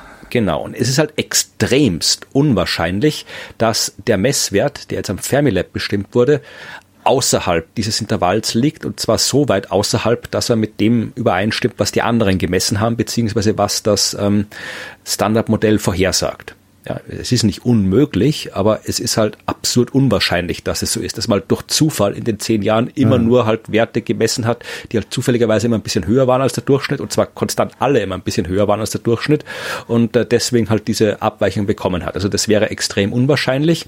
Äh, das sieben Sigma, sagen sie. Also dieses Sigma, das ist, ist ein, Maß für die Unwahrscheinlichkeit und ähm, normalerweise ist die, die Quelle fünf Sigma, das ist schon unwahrscheinlich genug, dass man sagt, das ist kein Zufall mehr. Das heißt, wenn man in der Teilchenphysik irgendein Phänomen eben mit Schwellwert 5 Sigma gemessen hat, dann sagt man, das ist jetzt äh, so unwahrscheinlich, dass es Zufall ist, dass wir sagen, das gibt's wirklich. Ja, das ist ein reales Phänomen. Hatten wir in dem Fall liegt man nochmal letztes oder vorletztes Jahr hatten wir doch doch erst, äh, was war denn da das? Da gab es auch irgendwie so ein Ding, ja, das noch nicht ganz bei 5 Sigma war, aber wie gesagt, es ist da in der Teilchenphysik, dadurch, dass es da eben nur statistisch äh, geht und Quantenmechanik, kannst du halt nie so wie, keine Ahnung, in der Zoologie kann ich hin sagen, da ist das Tier, schau das an, mhm. da steht das Einhorn, jetzt gibt's das, ja. Also das kann ich in der Teilchenphysik nicht machen.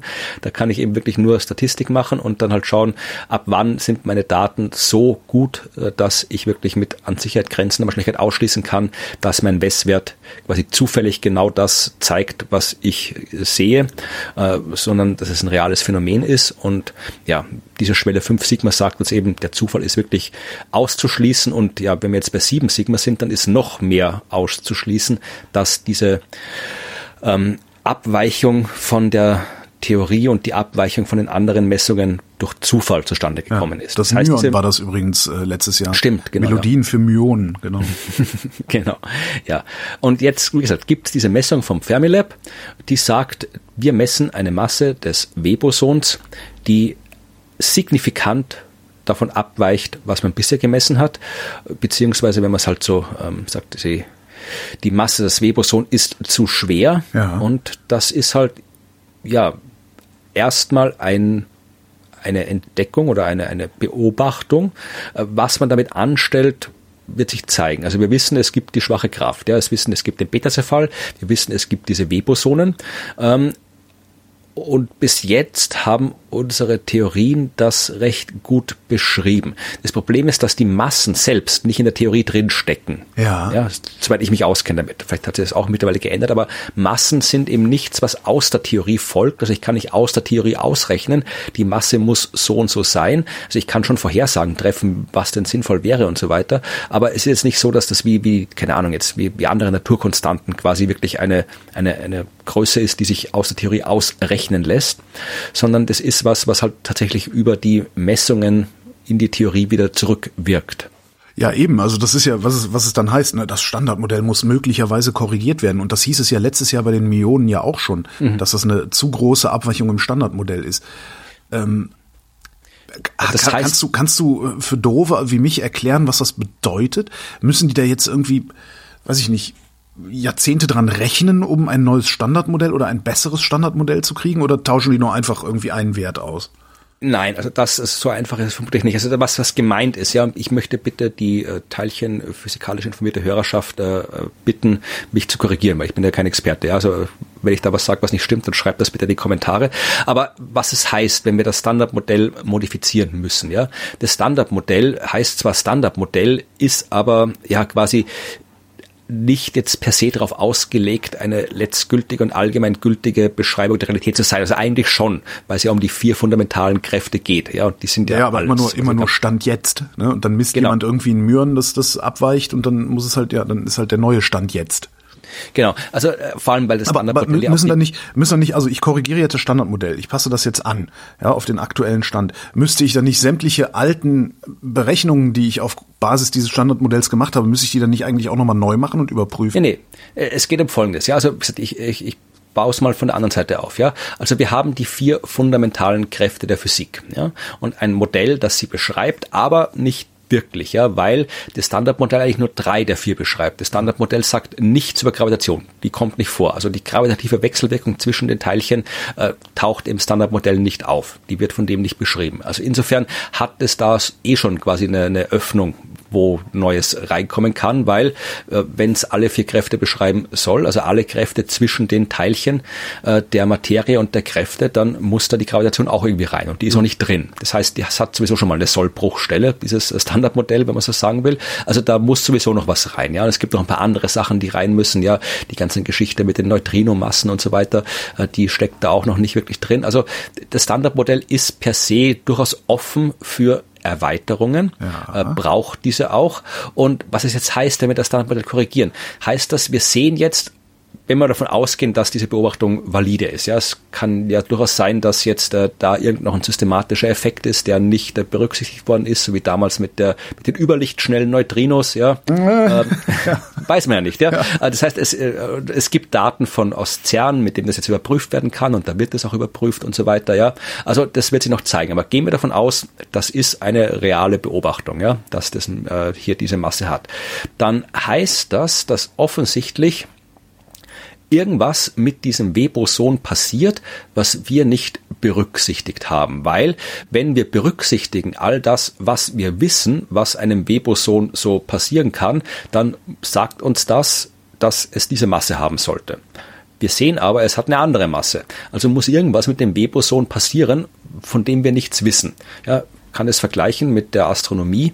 Da haben wir auch äh, einen Planeten gesehen, äh, nämlich Uranus mhm. und haben festgestellt, ja, wenn alles, was wir über Planeten wissen, diesem Uranus zustößt, jetzt im Sinne von Gravitationskraft, also ja. wenn alle bekannten Planeten mit ihrer Gravitationskraft auf den Uranus wirken, dann sollte er sich so bewegen. Er bewegt sich aber nicht so, also muss noch irgendwas auf diesen Uranus wirken, von dem wir nicht wissen. Ja, und dieses irgendwas, von dem wir nicht wussten, war Neptun. Ah. Also insofern hat uns Uranus gezeigt mit seiner Abweichung von der Theorie, ja. dass noch was ist. Und genau das ist jetzt das, was uns das auch sagen könnte. Ja, da ist noch was, was auf das W-Boson wirkt. Ja, irgendwelche Wechselwirkungen mit Teilchen, die wir noch nicht haben im Standardmodell. Ja, irgendwelche noch unbekannten Teilchen, Elementarteilchen, die vielleicht auch noch unbekannte Kräfte vermitteln. Ja, also das ist könnte jetzt quasi ein Fenster sein, um herauszufinden, wie wir diese Lücken im Standardmodell schließen, beziehungsweise äh, wohin uns diese Öffnungen im Standardmodell führen. Aha. weil wir brauchen ja noch irgendwo diese ominöse Quantentheorie der Gravitation. Äh, wir brauchen irgendwie eine Theorie, die uns ein paar andere Dinge wie diese Neutrino-Geschichten und so weiter alles beschreibt. Also all diese offenen Fragen, die es noch gibt, die brauchen eine Antwort. Und momentan haben wir keine Ahnung, in welcher Richtung die Antwort liegt, weil wir am LHC und mit den anderen Sachen eigentlich so gut wie immer nur in den wirklich relevanten Fragen Übereinstimmung mit der Vorhersage gesehen haben. Ja, Higgs-Boson war das beste Beispiel. Ja, da, da gab es seit den 60ern die Vorhersage, das Teil muss es geben, das sollte ungefähr die Masse haben, ja, und auf keinen Fall eine Masse, die so oder so ist. Und dann hat man einen Beschleuniger gebaut, der in der Lage war, dieses komplette Intervall der Massen abzudecken, und dann hat man es gefunden. Boom. Eh super, also mhm. toll, aber wir haben halt nichts Neues gelernt, sondern wir haben halt die Theorie bestätigt, von der sowieso alle schon ausgegangen sind, dass sie richtig ist. Ja, äh, ich habe damals äh, eine Konferenz auf der Lindauer Nobelpreisträgertagung gesehen, wo halt diverse Teilchenphysiker und Physikerinnen äh, geredet haben anlässlich des Starts des LHCs und wo sie gesagt haben, es wäre viel, viel cooler, wenn wir das Higgs-Teilchen nicht finden. Ja, weil das wäre viel, ja. das wäre viel aufregender, weil dann, dann, dann hätten wir einen konkreten Hinweis, wo wir weiterarbeiten müssen. Ja, ja. und äh, sowas hat eben gefehlt und das war halt wirklich so, äh, wir so eine Art Befürchtung der Teilchenphysik, so der Albtraum der Teilchenphysik, dass schlicht und einfach nichts Neues mehr kommt. Weil kann ja sein. Kann ja sein, dass du wirklich Energien brauchst, ja, wo du einen Beschleuniger bauen musst, der einmal ums Sonnensystem geht oder einmal um die Milchstraße geht. Mhm. Erst dann tauchen neue Phänomene auf. Kann ja sein. Sagt, ist ja, ist ja nicht irgendwie kein, kein Naturgesetz, dass immer, wenn wir eine bessere Maschine bauen, wir neue Sachen rausfinden müssen. Hm. War bis jetzt immer so, aber muss ja nicht so sein. Und hätte auch einfach sein können, dass es schlicht und einfach auf den Skalen, die uns zugänglich sind, nichts Neues zu finden ist.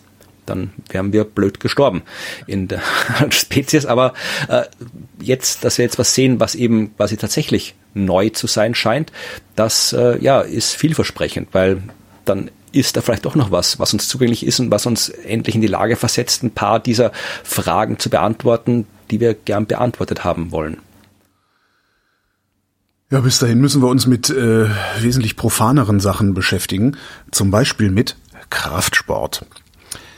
Stellt sich raus, wenn man beim Kraftsport flucht, ist man leistungsfähiger.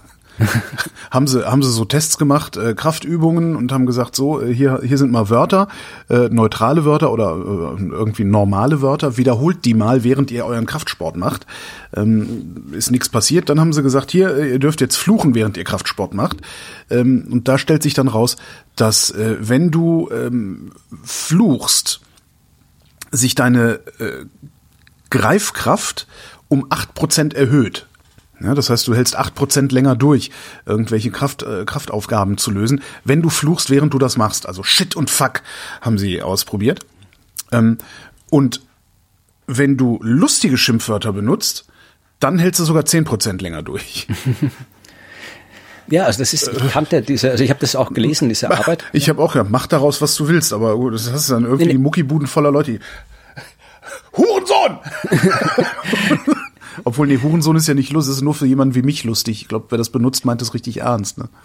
Aber tatsächlich, ich, mein, äh, ich habe das schon schon vor einiger Zeit mal in einer an, da ging es eine Doku um Sprache, war das, glaube ich, ja. ähm, Stephen Fry hat die mal, also vier Teile, sehr, sehr gut. Ähm, ich weiß gar nicht, ob es die irgendwo online gibt, aber jedenfalls ging es da auch um, um Schimpfwörter und da gar, haben die auch einen Versuch nachgestellt, der anscheinend schon früher gemacht worden ist, dass es tatsächlich einfacher fällt, ähm, Schmerz zu ertragen, wenn du fluchst. Ja, kennt man, man haut sich auf den Finger mit dem Hammer und dann sagt man, es scheiße, ja. Hilft auch nichts, also es hat keinen Sinn, das zu sagen, aber man sagt es trotzdem. Ja. ja.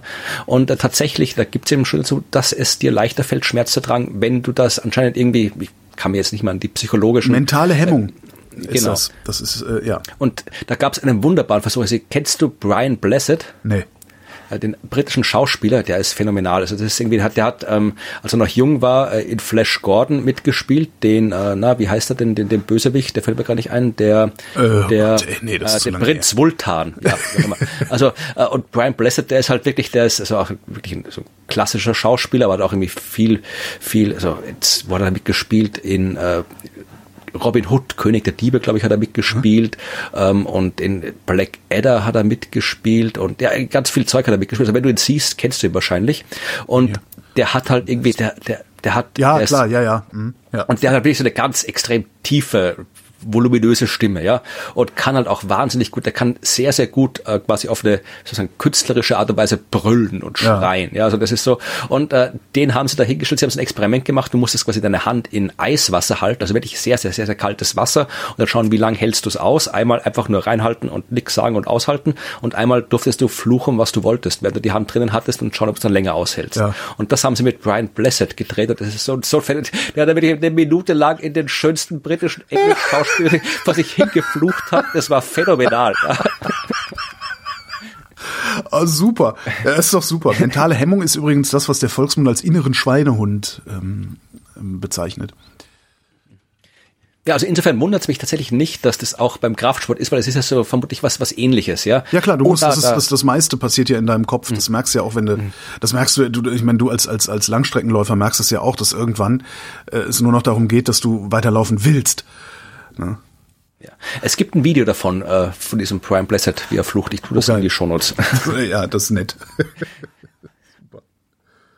Ja, ähm, ich habe äh, nichts über Kraftsport, auch nichts über anderen Sport diesmal.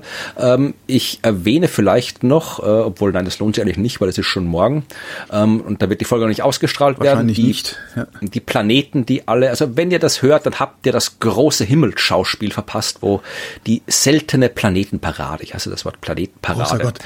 Alle Planeten stehen in einer Reihe. Oh, oh, oh, Polsprung, Springflut. Was, was gibt's da? Da gibt's doch die geilsten Verschwörungstheorien dann auch, wenn irgendeine Planetenparade ist, ne? Ja, das Ding ist, äh, was wir lieber sagen, da muss man sich immer erstmal klar machen, welche Linie meint man, ja? Meint man, dass wenn du auf den Himmel schaust, wenn, wenn die Planeten in einer Linie stehen, also wenn du es quasi vom einem außer Sonnensystemblickpunkt betrachtest, ja, dann stellst du dir vor, quasi so Sonne und daneben der Merkur und daneben die Venus und daneben die Erde und so weiter, also alle quasi so aufgereiht und von uns, unserer irdischen Position aus, würden wir da quasi überhaupt nichts sehen, weil wenn die alle sich hintereinander verstecken, ja, dann sehen wir einen Punkt, ja. Und äh, das kann man auch ausrechnen. Also das ist extremst unwahrscheinlich, dass das passiert. Ja. Ja, weil die ja auch erstens, die sind auch alle in leicht unterschiedlichen Ebenen. Also wenn die Linie nicht wellig sein soll, ja, und wenn die alle auf der gleichen Seite der Sonne sein sollen, also das ist so eine so eine eins zu so eine absurd hohe Zahl. Das Okay, aber dann, Sinn. dann Mars, Neptun und Jupiter im Dreieck. Und der Mond im siebten Haus. Ja, das sind wir jetzt bei der Astrologie, das heißt, glaube ich, Trigon und irgend so ein Quatsch. Ja. Nein, aber was jetzt, was jetzt hier passiert, ist eine andere Art von Linie. Habe ich dir eigentlich mal erzählt, dass mich tatsächlich, das war früher, als ich noch, als ich noch beim Radio Hörertalk-Sendungen gemacht habe abends, hat mich tatsächlich mal jemand angerufen und wollte mit mir über seriöse Astro Astrologie diskutieren, ähm, die ja durch diese ganze unseriöse Astrologie in den Dreck gezogen würde. Ja, ja, das ist immer. Also es, es behauptet, also ich habe noch nie einen, ich habe zwar jede Menge Astrologinnen und Astrologen behaupten hören, es, man darf halt nicht auf die nicht seriöse Astrologie vertrauen, aber es konnte noch nie jemand äh, Wo- woran erkennt man definieren. die eigentlich? Genau. ähm, und äh, ich habe noch nie einen gefunden, also die einen sagen immer, ja, hier die ganze Zeitungsastrologie, das ist unseriös, aber wenn du mit den Leuten sprichst, die diese Horoskope schreiben, ja, die sagen natürlich auch, wir machen seriöse Astrologie, aber, aber die, die im Internet, die machen unseriöse Astrologie. Also ja, äh, wie auch immer. Jedenfalls, äh, es geht hier um eine andere Art von Planetenparade, nämlich wenn du jetzt hier von der Erde aus zum Himmel schaust, ja, dann siehst du da den Jupiter und ein Stückchen neben dem Jupiter am Himmel die Venus und ein Stückchen neben der Venus am Himmel den Mars und ein Stückchen neben dem Mars am Himmel den Saturn und du könntest halt durch alle eine halbwegs gerade Linie ziehen, durch die Positionen. Was jetzt nicht so unwahrscheinlich ist, weil sich ja die Planeten mehr oder weniger in der gleichen Ebene bewegen am Himmel. Ja, das heißt, äh, du hast eben die sogenannte Ekliptik. Ja. Das ist die an den Himmel projizierte Bahn der Erde, also eine Linie. Und alle Planeten bewegen sich in der Umgebung dieser Linie. Ja, also dass die quasi alle entlang einer Linie am Himmel zu finden sind, ist nicht außergewöhnlich. Außergewöhnlich ist, dass du sie alle zur gleichen Zeit sehen kannst, ja, weil es ist halt immer mal ist einer schon untergegangen, mal genau. ist einer noch nicht aufgegangen, mal steht einer gerade so nah an der Sonne. Alle sehen am 20. April? Nein, vier. Wie Immerhin. gesagt, äh, Saturn, Mars, Venus, Jupiter. Also eh jetzt schon, aber ähm, das ist es am 20. April haben sie dann diese eine schöne Linie gebildet. Ja, in den frühen Morgenstunden konnte man das sehen und ähm, dann später im, das kann unsere Hörerschaft dann wirklich noch sehen, nämlich ab. Äh, es kommt nämlich der der Merkur noch dazu. Aha. Ja, der kommt noch dazu und dann am 24. Juli, aber da wirst du vermutlich mit Ruth noch drüber reden. Obwohl nein, der redet ja gerade über Sachen, die man nicht sehen kann. Genau. ähm, im, Im Juni, äh, dann hast du tatsächlich alle Planeten. Also wow. alle die, die du, äh, wirklich alle, ja, äh, auch die, die du nicht sehen kannst mit freiem Auge. Ja? Also du hast Merkur, Venus, Mars, Jupiter, Saturn und Uranus und Neptun auch, ja. Die sind nicht in einer Linie, aber es sind alle gleichzeitig am Himmel zu sehen, in, in der gleichen Ecke des Himmels. Ja? Also du könntest die in einer Nacht, könntest du alle auf einmal angucken. Wenn was du ein Fernglas hast, kannst du sie alle auf einmal angucken. Was natürlich geil wäre, wäre, wenn man das äh, auf einen Schlag fotografieren könnte noch mit irgendwie dem Fernsehturm äh, im Anschnitt, damit es. Ach ne, so, ne, ja, brauchst ein Fischauge wahrscheinlich, damit du die alle raufkriegst. Aber ich müsste mal schauen. Ja, aber wenn du das mit einem Fischei machst, hast du nur noch leuchtend Punkte. Ja. Das ist, ja. ja. Da fragst du bitte die Frau Planetariumsdirektorin, die kann genau, genau simulieren, wie das aussieht. Planetariumsdirektorin. naja. Frau Doktor Planetariumsdirektorin, ja. bitte. Ja, Planetariumsdoktorin. Ja, äh, die fragst du und die kann dir das sagen, wie das genau aussieht. Ich habe es jetzt nicht irgendwie äh, angeschaut, wie der Anblick tatsächlich ist am 24. Juni, also wie weit die wirklich auseinander sind. Vielleicht kriegst du es ja auch schon mit einem bisschen weiteren äh, quasi Blickfeld auf eine, auf eine, auf ein ja, in einen, wie heißt das, in ein Objektiv hinein und kannst dann noch irgendwo Photoshopst halt den Fernsehturm rein, meine Güte. Ja, aber das ist dann ja Artist Depiction. Das finde ich irgendwie uncool. Ähm, ja. Äh, ich ja, habe, also, hm? ja, schau euch das an, wenn ihr das sehen könnt. Ich habe eine Warnmeldung mitgebracht. Bitte, ja. Ähm, und zwar eine Ach, Warnmeldung. Alle Planeten stehen an Ach, einer Linie. Genau. Nibiru. ähm, äh, und zwar eine Covid-19-Warnmeldung. Ähm, und zwar jetzt nicht das, was der Bundesgesundheitsminister der Deutsche wieder für einen Käse erzählt hat hier neulich mit, da kommt eine Killer-Variante im Herbst, wo ich immer denke, Alter, ja, ich kann ja verstehen, dass du so redest, wie du redest, aber könntest du es bitte nicht Killer-Virus nennen, weil das schmieren sie dir ja eh wieder aufs Brötchen. Nee, ähm, in den USA haben sie mal nachgeguckt und zwar an sehr, sehr vielen Probanden, ähm, 180.000 äh, Probanden haben sie gehabt, also 180.000 Versicherte der US-Einrichtung für ehemalige Armeeangehörige. Ähm, mhm. Durchschnittsalter 60 Jahre, davon 88 Prozent Männer, haben zwischen März 2020 und September 2021 äh, einen positiven Covid-Test gehabt, also ein SARS-CoV-2-Test positiv und schön fand ich dann und nach 30 Tagen noch am Leben waren. Das Deren Daten haben sie sich angeguckt und haben die auf Diabetes abgeklopft und haben gesehen, dass eine SARS-CoV-2-Infektion dein Risiko für Diabetes um 40 Prozent erhöht. Das ist sehr, sehr, sehr viel. Ähm, und Diabetes ist so ein bisschen wie Bluthochdruck. Darum sage ich das, weil ich habe selber Bluthochdruck. Ähm, das ist auch so eine Krankheit, die man nicht unterschätzen darf. Ähm, Bluthochdruck merkt man nicht, außer er ist wirklich überhoch. Also dann, dann hat man Rauschen im Kopf. Und bei Diabetes ist das ähnlich. Irgendwann, wenn das Ding, also wenn, der, wenn, wenn, wenn dein Diabetes richtig, richtig da ist, richtig ausgeprägt ist, dann merkst du es schon, weil dann bist du halt ständig am Pinkeln und musst immer pennen und so.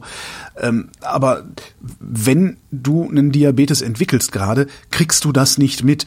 Das heißt, idealerweise sollte sich bei, ich meine, bei einem Risiko von 40 Prozent, sollte sich wirklich jeder und jede nach einer Covid-19-Infektion äh, auch mal den Blutzucker ähm, messen lassen und ein bisschen im Auge behalten. Das wollte ich nur mal gesagt haben, weil ich, ich finde das wichtig, weil das war, ich war, also ich, ich habe halt so lange schon Bluthochdruck gehabt, dass ich tatsächlich einen, ähm, eine, eine, einen, wie nennt man das denn?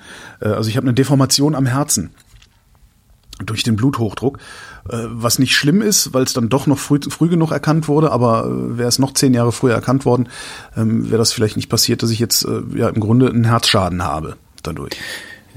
Ist es, ich habe tatsächlich, wenn ich meines Wissens nach habe ich kein Diabetes. Ähm, ist das ein einfacher Test? Also ist das einfach, dass ich sagen kann, hier, ich gebe dir hier Blut und dann weiß ich, habe ich, habe ich nicht, oder? Du kannst, du kannst äh, tatsächlich das auch zu Hause machen. Du kannst dir dann solche, solche Testdinger, kannst du in der Apotheke kaufen oder, oder im Internet bestellen und kannst dann deinen Blutzuckerspiegel messen.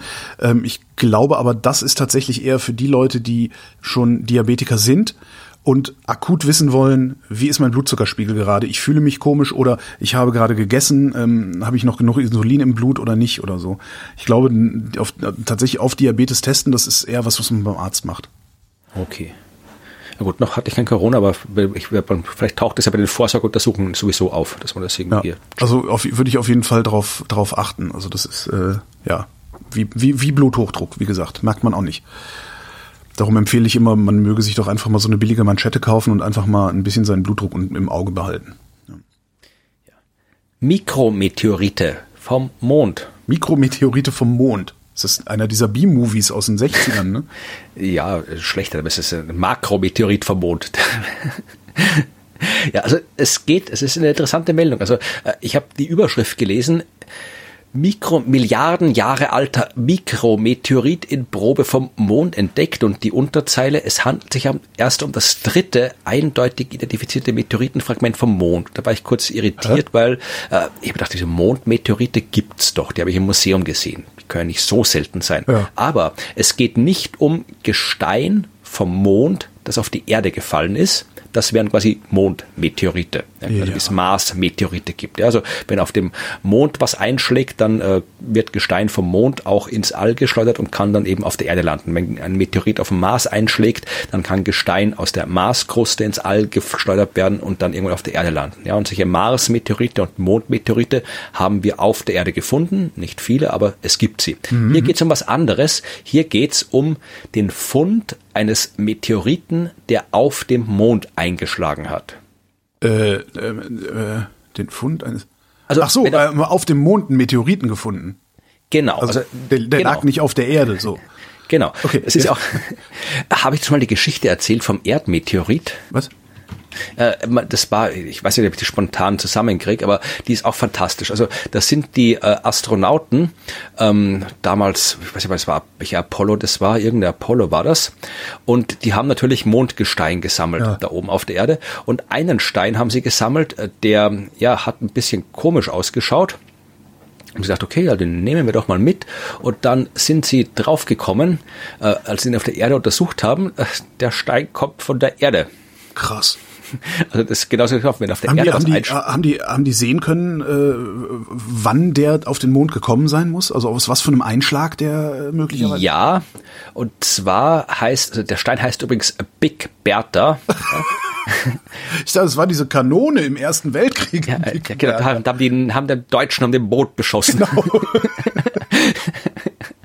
nee, äh, Apollo 14 war es übrigens, ja? ja. Und die haben dieses also neun Kilo schweren Stein haben sie mitgenommen, weil die halt ja, da Steine aufgesammelt haben. Dann haben sie ihn auf der Erde untersucht und haben gesagt, okay, erstmal ist es Gestein, der, äh, der, der, der schaut nicht so aus, diese Art von Gestein, dass sie auf dem Mond entstanden sein kann. Weil entweder muss das äh, ganz tief entstanden sein, wo auf dem äh, Mond eigentlich äh, die Art von Mineralien nicht existieren, aus denen er besteht. Mhm. Das heißt, es funktioniert nicht. Vor allem hätte es irgendwie 100, 200 Kilometer tief im Mondmantel entstehen müssen und da ja da, da, da so, so tief schlägt kein Meteorit ein. Ja, also der geht nicht 200 Kilometer tief runter und holt da was raus. Das funktioniert nicht. Ja, aber da haben sie festgestellt, okay, äh, diese Art von Gestein passt eigentlich wunderbar zu dem, was äh, damals äh, auf der jungen Erde passiert ist, ja, und haben dann wirklich mit mit so radioaktiven Datierungsmethoden rausgekriegt, dass dieser Stein ungefähr vier, ein bisschen was Milliarden Jahre alt ist. Mhm. Und ja, das ist halt wirklich alt, ja, so viereinhalb Milliarden Jahre ist die Erde insgesamt alt. Ja, und tatsächlich das heißt, muss, er muss relativ kurz nach der Mondentstehung nochmal darauf niedergeregnet sein irgendwie. Ja, genau. Ich meine, es ist ja tatsächlich, ähm, ähm, ist ja in der Frühzeit des Sonnensystems sehr, sehr viel noch rumkollidiert im Sonnensystem. Ja. Ja, da ist noch wesentlich mehr Zeug rumgeflogen. Das heißt, äh, noch größere Kollisionen und da ist es nicht unwahrscheinlich, dass halt etwas auf der Erde einschlägt. Äh, Teil von der Erdkruste der jungen Erde fliegt ins All und landet auf dem Mond. Und dann liegt er halt da noch rum und dann ist der Alan Shepard gekommen und hat ihn aufgesammelt. Ja, und das ist, das ist so gegen den, wie, so ähnlich wie gegen den einzigen Baum in der Wüste fahren irgendwie. Ja. Ja, also eh, so ungefähr, ja. Oder andererseits ist es auch irgendwie cool. Also ich meine, wenn das irgendwie, bin Meteorit wird ja auch gedacht, dann ist super, jetzt habe ich es eigentlich zum Mond geschafft und dann kommen die Trottel und schleppen mich wieder zurück. Ja, aber, aber Ja, also das wäre jetzt quasi, das wäre jetzt ein Meteorit der, auf dem Mond. Der, der Wikipedia entnehme ich übrigens, laut NASA handelt es sich bei dem Namen Big Bertha um eine Referenz zu dem deutschen Geschütz Dicke Bertha der Firma Krupp. Na guck. Ja, na schon. Also warum sie auch immer diese Nase das da irgendwie, gut, in den 70ern hat man vielleicht noch eher solche Witze gemacht, aber egal, jedenfalls, das ist jetzt quasi ein Meteorit, der auf dem Mond aufgesammelt wurde. Ja. Aber tatsächlich, wir, wir waren ja schon länger nicht mehr auf dem Mond und haben da Sachen aufgesammelt. Das heißt, was man jetzt gemacht hat, das war Gestein und tatsächlich war nicht mal Gestein, dass die, dass die Amis eingesammelt haben, sondern Gestein, das äh, die Luna-Mission der Russen mhm. äh, gebracht hat. Die haben ja auch, die haben ja auch ein paar, also die Amerikaner haben irgendwie ein paar, 380 Kilogramm eingesammelt, die Apollo-Astronauten, äh, und ein bisschen, ein paar Gramm, ein bisschen Staub haben auch die die äh, russischen unbemannten Luna-Sonden zur Erde gebracht und die hat man jetzt untersucht. Und zwar, ich weiß gar nicht mehr, wo das war, war es vielleicht sogar im Naturhistorischen Museum in Wien? Bin mir nicht ganz sicher, ich glaube fast. Ähm, und die haben also eine, äh, tatsächlich in einem äh, Stückchen, in diesen Gesteinsproben vom Mond, einen Mikrometeorit gefunden. Ja, und das ist jetzt, äh, man kann sich denken, okay, warum ist das so selten? Weil guck dir den Mond an, alles voller Krater. Da muss ich, Zeug eben, ich, ich verstehe gerade, ich wollte auch gerade sagen, also das, ja. Das Problem ist genau das, ja. Das Problem ist, weil der Mond keine Atmosphäre hat, weil da wirklich alles durchkommt und alles einschlägt, ja. wird das halt dann ständig immer wieder aufgeschmolzen und so weiter und ja, du findest halt die Dinger nicht mehr, weil halt ah. das alles ständig durchgemischt wird, ja. Und jetzt hat man quasi eingebettet in so eine Gesteins, in so eine Bodenprobe, hat man eben so ein Mikrometeoritenfragment gefunden, ungefähr eine Milliarde Jahre alt, ja. ja. Ist jetzt, wie gesagt, also, äh, kann man jetzt nicht viel sagen. Es ist das dritte Ding, das wir gefunden haben, äh, so auf, in solchen Proben. Das heißt, man kann noch keine Statistik machen. Aber was sie herausgefunden haben, ist, äh, dass die Zusammensetzung dieses Meteoriten äh, ziemlich gut äh, dem der Zusammensetzung des Asteroiden Itokawa ähnlich sieht. Mhm. Ja, und das kann jetzt äh, ein Selektionseffekt sein, weil der Asteroid Itokawa ist einer der wenigen, wo wir hingeflogen sind und Proben zurückgebracht haben. Also wir haben nicht viel Vergleichsmaterial, äh, aber da passt's halt dann ganz gut dazu. Ob der jetzt wirklich genau von diesem äh, Asteroid von Itokawa gekommen ist, der Meteorit auf dem Mond, kann man jetzt nicht sagen. Aber immerhin haben wir jetzt ein Ding mehr, mit dem wir was untersuchen können. Er kommt auf jeden Fall, also eingeschlagen ist er vor ähm, vor ungefähr Milliarde Jahre ähm, tatsächlich äh, entstanden. Also das Meteorit selbst ist viereinhalb Milliarden Jahre alt. Also das ist wirklich nur eins von den Trümmern, die damals mit der, der jungen Sonne entstanden sind. Also wirklich ursprüngliches Material. Huh. Könnte, das ist jetzt eine sehr, sehr gewagte äh, These, könnte es sein, also wenn das, also das ist ja, das ist ja schon ein äußerst seltsamer Zufall, dass es ausgerechnet zu diesem einen Kometen, zu dem wir dann mal hingeflogen sind oder von dem wir was wissen, äh, dass es ausgerechnet zu dem passt, könnte das bedeuten, dass sehr vieles ein und denselben Ursprung hat? Äh, das, das könnte das nicht nur bedeuten, das wird das auch bedeuten, dass wir wissen, dass es sowas wie Asteroidenfamilien gibt. Ja? Ah. Also dass, äh, wenn du dir anschaust, die Massenverteilung der Asteroiden im Hauptgürtel, also dem zwischen Mars und Jupiter, dann ist ja, ich habe die Zahl jetzt nicht im Kopf, aber du hast da irgendwie Ceres und äh, Pallas und Juno und Vesta, die vier großen, und die machen schon im Wesentlichen fast die komplette Masse aus. Ja, also der ganze Rest, das ist wirklich, sind zwar sehr, sehr viele, aber die machen halt, der Anteil an der Gesamtmasse des Asteroidengürtels ist halt geringst, weil das halt äh, so wenig sind, also so massemäßig wenig sind im Vergleich zu den paar großen. Das heißt, äh, und wenn du dir die Bewegung anschaust, also die, die Bahnen und die Veränderung dieser Bahnen anschaust, dann siehst du auch, dass ganz viele davon zu Familien gehören, Asteroidenfamilien. Mhm. Und äh, die sind entstanden, eben wenn mal irgendwann früher zwei größere Trümmer zusammengekracht sind. Ja, dann gab es eine große Trümmerwolke, die sich halt im Laufe der Zeit dann so auseinanderentwickelt hat und so. Äh, und die stammen halt alle vom gleichen Ding ab. Ja, also es gibt schon Familien und Verwandtschaftsbeziehungen quasi, weil natürlich, die können sich dann noch weiter aufspalten und so. Aber es ist jetzt nicht so, dass da jeder Asteroid, zumindest was die geologische, geochemische Zusammensetzung angeht, äh, komplett singulär ist. Also die sind schon alle, äh, da gibt nicht, sind auch nicht alle, alle identisch, aber es gibt schon äh, viele, die quasi den gleichen Ursprung haben und miteinander verwandt sind in der Hinsicht. Krass. Wieder was gelernt. Regensburger WissenschaftlerInnen haben ähm, das äh, Vergessen auf Null gestellt. Sehr, sehr interessante Studie haben die gemacht. Und zwar haben sie sich 700 Probanden genommen, Studenten einfach, weil die laufen an der Uni irgendwie rum, die sind da schüttgut ähm, und haben diese Studenten 15 Wörter oder kurze Textpassagen lernen lassen. Dann haben sie die, dann haben sie einen Teil der Leute genommen, haben die mit irgendwas beschäftigt, haben bastel irgendwas oder was auch immer, also mit irgendetwas anderem. Ähm, das war die eine Gruppe. Die andere Gruppe durfte zwischendurch sich einzelne dieser Wörter wieder in Erinnerung rufen.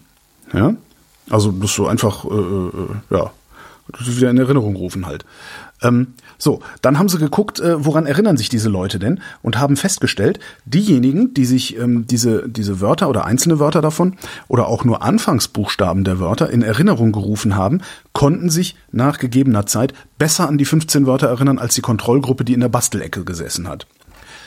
Der Witz an der Sache ist, und das finde ich wirklich total faszinierend, sie haben äh, nur zehn Wörter aufgefrischt ja, also sich dran erinnert während dieser, dieser Kontrollzeit. Sie haben nur zehn Wörter aufgefrischt, haben sich aber trotzdem an die 15 erinnert. Mhm.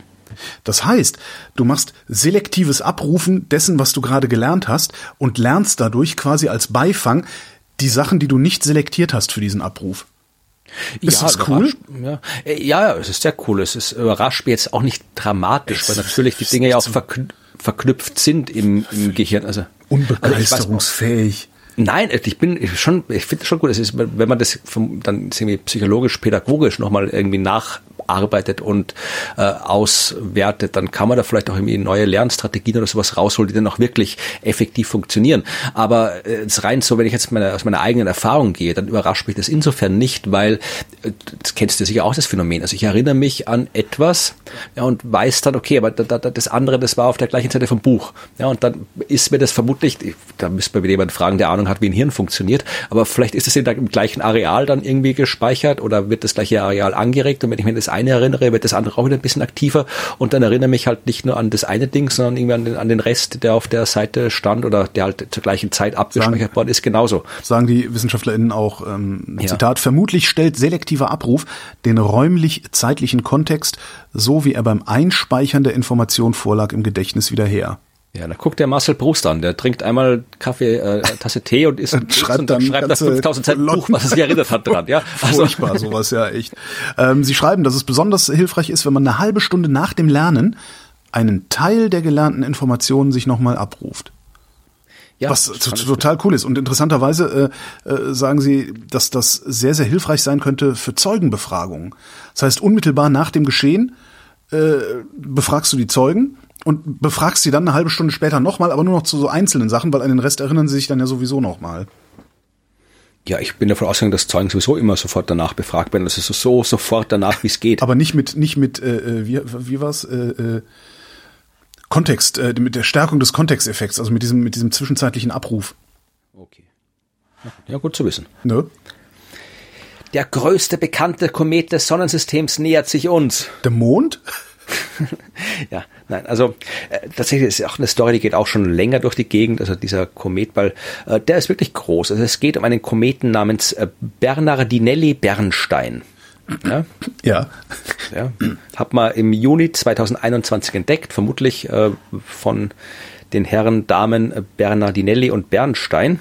Äh, ich weiß jetzt gerade nicht, wer das Vielleicht war. ist es auch ein Typen, der hieß so. Guten Tag, Bernstein. Bernardinelli Bernstein. Möglich oder auch nicht. Nein, tatsächlich waren es Pedro Bernardinelli und Gary Bernstein. So, und die haben das Ding im Juni 2021 entdeckt und festgestellt, dass dieser Komet einen Durchmesser hat von äh, ungefähr 120 bis 140 Kilometer und das ist tatsächlich groß. Mhm. Ja? Weil normalerweise, also typischerweise sagen wir es so, typischerweise haben Kometen wir reden jetzt vom Kometenkern, ja, nicht diese Staubhülle, die wir dann leuchten sehen, ja, die ja. kann ein paar hunderttausend Kilometer groß sein, wenn es äh, gut läuft, sondern wirklich das, das feste Gestein Eis drum, das in der Mitte von dieser Staubhülle steckt, ja. Die sind typischerweise ja ein paar Kilometer groß, ja, also Wie groß war das Ding in Don't Look Up? Oh, das weiß ich gar nicht. Das war Tja, über ich google mal Kilometer größer. Ja, also ähm, tatsächlich, also es reicht auch im Prinzip schon ab. Alles über ein Kilometer ist geeignet prinzipiell globale Folgen zu haben. Ja, also mhm. da würde ein typischer Komet schon ausreichen. Ja, also der hellische Komet, glaube ich, hat so, so 10, 15 Kilometer einen Kern. Äh, Churyumov-Gerasimenko, weiß ich gar nicht, wie groß der war, auch ein paar Kilometer, aber so ein paar Kilometer ist so die typische Größe für einen Kometen. Ja, das heißt, wenn du, wir haben auch schon ein paar größere entdeckt, ja, aber wenn du jetzt einen hast mit 140 Kilometer maximal, das ist schon ordentlich. Also das wäre auch schon ein ordentlicher Asteroid. Äh, die deutlich größer sein können, aber für einen Kometenkern ist es schon groß. Und äh, wie gesagt, äh, sechs, Meilen, sechs Meilen Durchmesser sollte das Ding haben. Ja, das ist dann wie Heli. Also der hellische Komet hat ungefähr sechs Meilen, sechs Meilen ist sechs mal Neun so Kilometer, Kilometer ungefähr. Ja. Ah. ja, also das ist ungefähr der hellische Komet. Ja, also das. Aber wie gesagt, jetzt sind wir eine Größenordnung drüber, bei 140 Kilometer und ähm, das ist interessant. Also erstmal, der, es schreiben zwar alle, ja, der größte Komet, Monsterkomet kommt ins Sonnensystem. Ja, also der, der kommt uns äh, maximal auf 1,6 Milliarden Kilometer nahe. Das ist äh, weiter als bis raus zum Saturn. Ja, also da muss man sich wirklich keine äh, das heißt, Sorgen der, machen. Der interagiert auch eher mit dem Saturn als mit uns.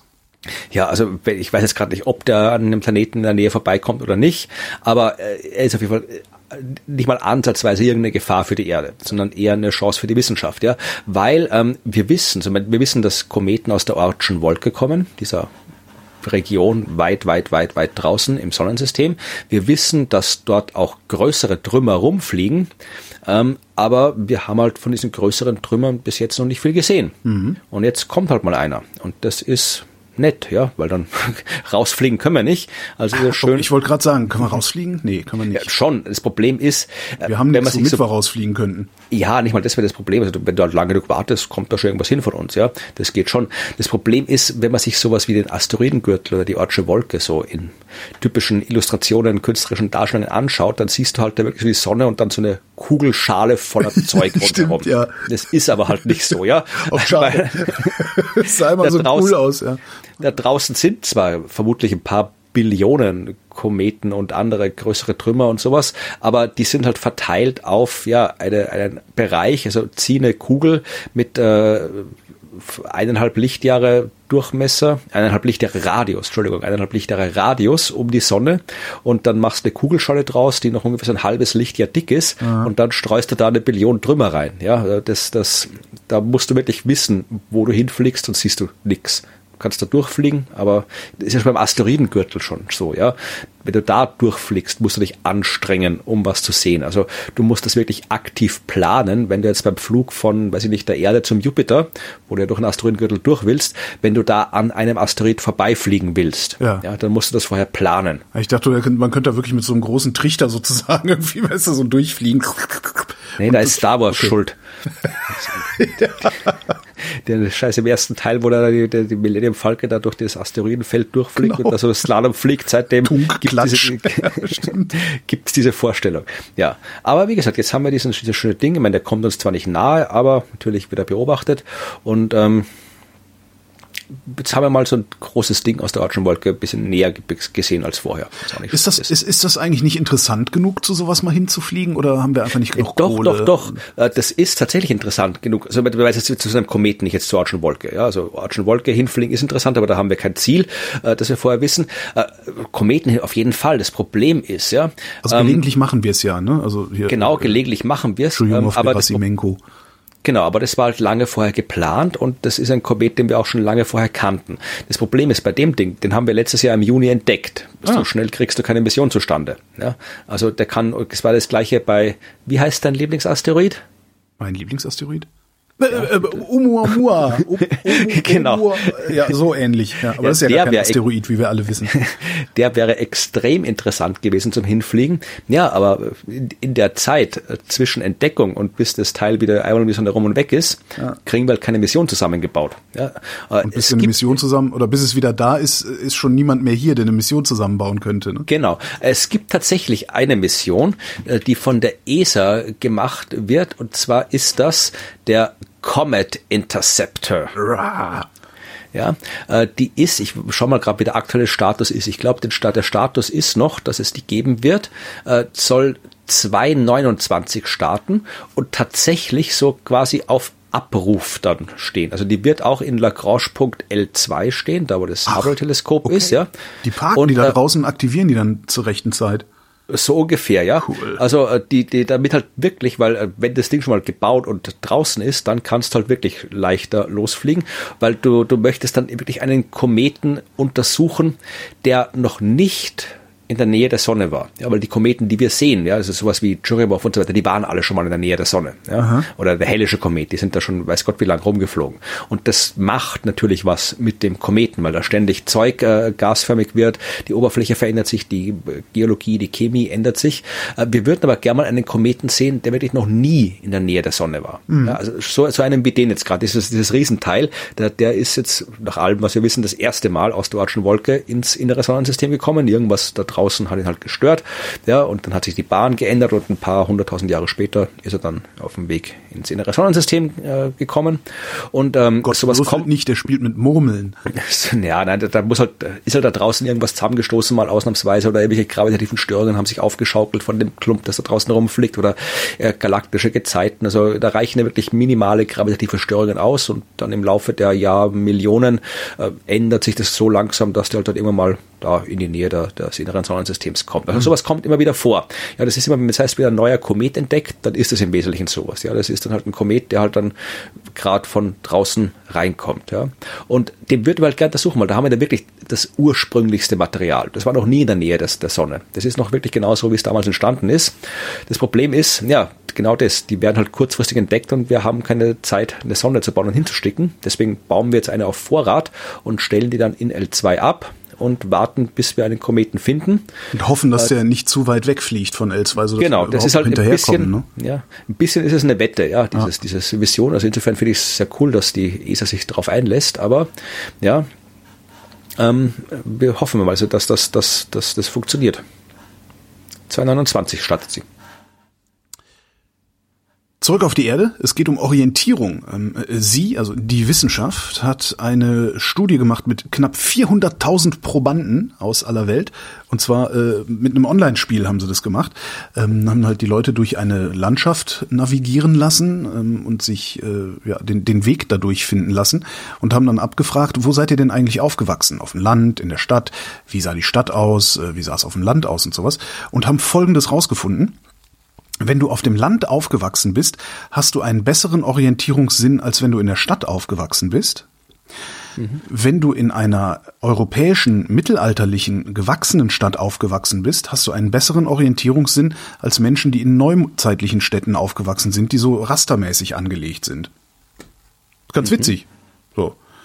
Ja, das heißt, äh, Landbe die Landbevölkerung hat den besten Orientierungssinn und die New Yorker den schlechtesten, wenn man so will.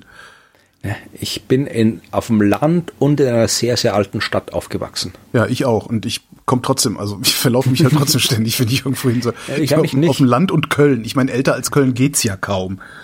Ja, ja, ja ich weiß ich, in, in, in äh, Babel oder sowas aufgewachsen sein oder Jericho. Ja gut, das könnte ja genau, wo dann, wo das auch noch, wo du so noch dreidimensional läufst, dass es dann noch oben lang geht über irgendwelche Stege und so.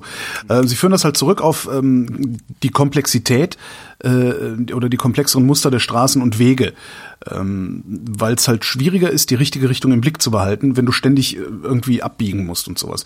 Und das Beste scheint wohl zu sein, in 90 Grad Winkeln abzubiegen. Also je häufiger du in 90 Grad Winkeln abbiegen musst, während du dich orientieren lernst, also sie haben gefragt, wo seid ihr aufgewachsen, wo wart ihr Kinder?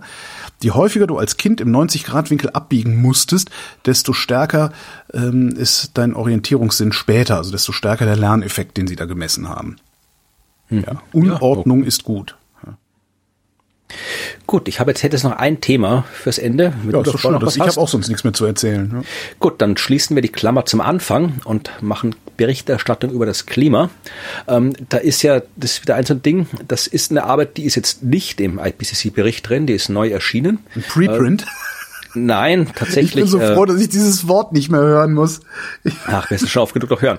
Ähm, ist in Nature erschienen und international Leute auch von der ganzen Welt, auch aus, äh, aus äh, Österreich waren Klimaforscherinnen und Forscher dabei.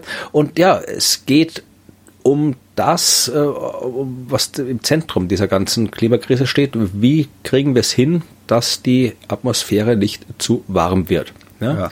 ja. Äh, sie ist jetzt schon um ungefähr 1,2 Grad wärmer als im Vergleich zum vorindustriellen Zeitalter. Also wir haben eine globale Erwärmung von 1,2 Grad und äh, wir haben uns so als Welt äh, zusammengesetzt und beschlossen, wir wollen, dass es nicht mehr als eineinhalb Grad wird. Das ist der Vertrag von Paris, wo man, äh, wie ich kürzlich gelernt habe, nicht äh, sagen soll, das Klimaziel von Paris, weil sonst ist assoziiert man da immer mit, ja, die eineinhalb Grad, die, die, was ist die Ziellinie, da müssen wir hinlaufen, aber eigentlich wollen wir es ja vermeiden, dass wir da hinkommen. Ach so, ja, also dann, dann haben wir ja noch so, ja, mhm, verstehe. Ja.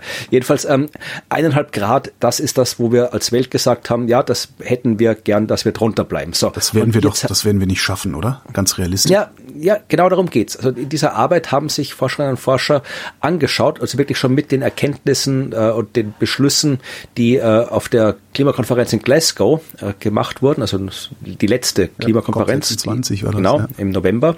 Also die haben das schon mit uns gesagt, ähm, wenn, also eineinhalb Grad wird schwer bis unmöglich, aber äh, es ist möglich, dass wir unter zwei Grad bleiben, wenn alle Zusagen erstens absolut exakt eingehalten werden, mhm. zweitens sehr schnell umgesetzt werden. Dann bleiben wir unter zwei Grad. Sehr schnell, was heißt das in deren Sinne? Äh, sehr schnell heißt jetzt. Also ich, das ist jetzt quasi meine Interpretation, aber das ist ja auch was, was äh, bei der Berichterstattung über die, die, äh, den dritten Teil des IPCC ähm, oft falsch dargestellt wurde. Da hieß es immer, ja, also der Höhepunkt der Emissionen muss äh, bis 2025 erreicht sein und danach muss es runtergehen. Ja. Äh, da haben sie halt auch gesagt, ja, das ist eigentlich eigentlich Quatsch, weil das sagt auch daraus, dass wir eigentlich jetzt quasi, wir können das noch drei Jahre haben wir noch und dann muss es runtergehen. Mhm. Eigentlich sagen sie, nee, unsere Modelle sind in fünf Jahre Schritten gerechnet.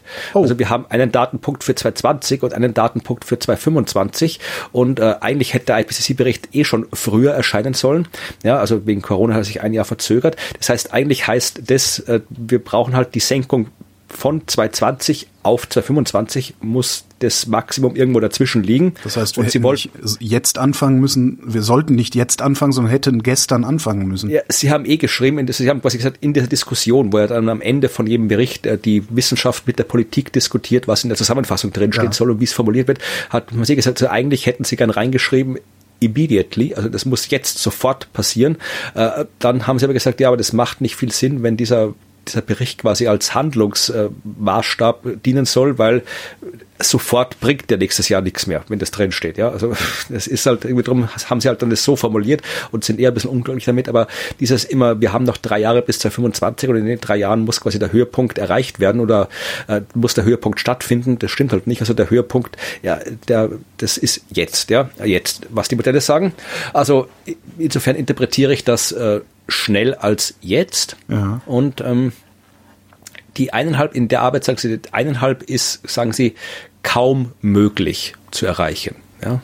Ähm, ich weiß jetzt nicht genau, ich habe es jetzt nicht im Detail gelesen, was kaum möglich heißt und was dann das möglich noch wäre. Aber